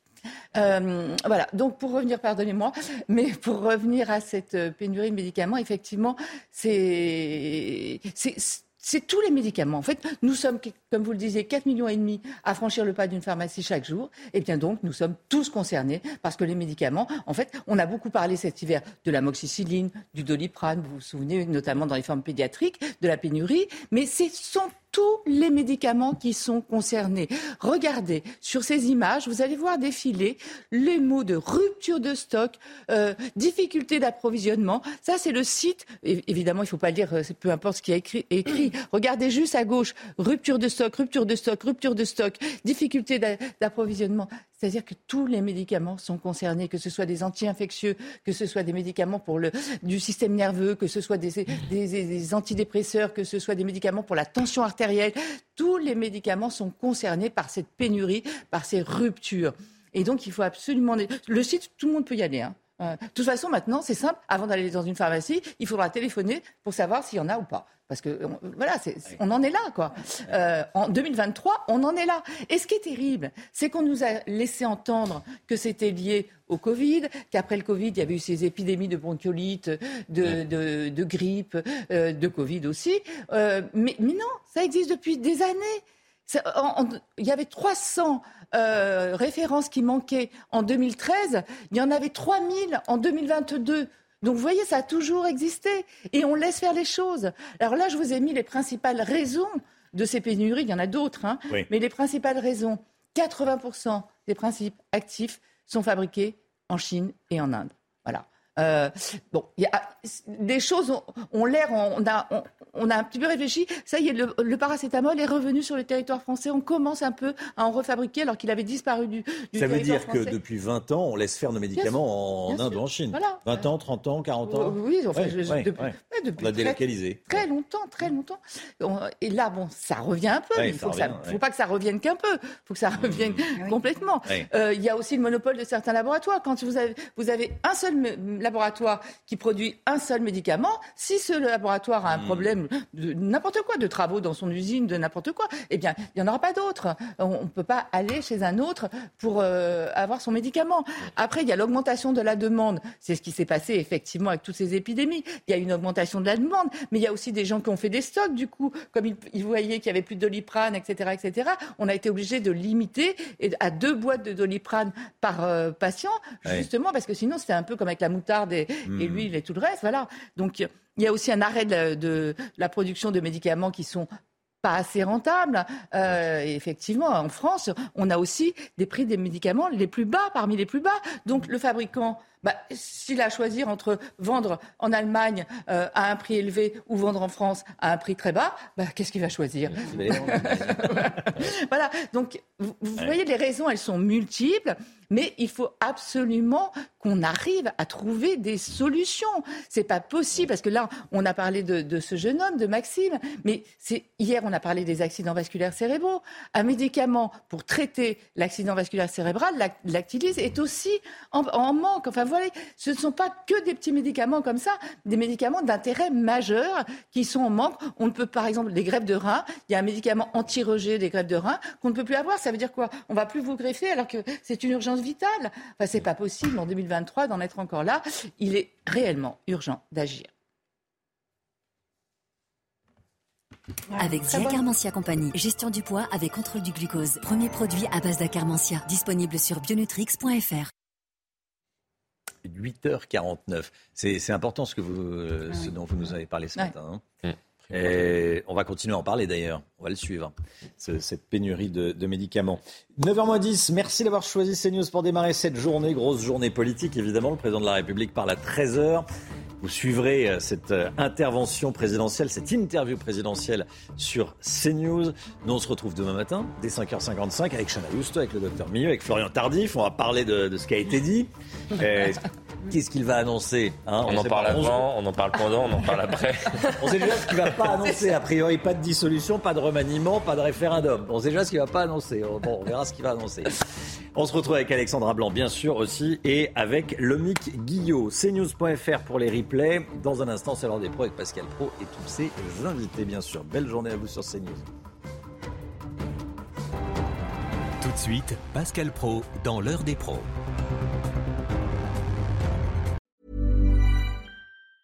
Planning for your next trip? Elevate your travel style with Quince. Quince has all the jet setting essentials you'll want for your next getaway, like European linen, premium luggage options, buttery soft Italian leather bags, and so much more. And it's all priced at 50 to 80% less than similar brands. Plus, Quince only works with factories that use safe and ethical manufacturing practices. Pack your bags with high-quality essentials you'll be wearing for vacations to come with Quince. Go to quince.com slash trip for free shipping and 365-day returns.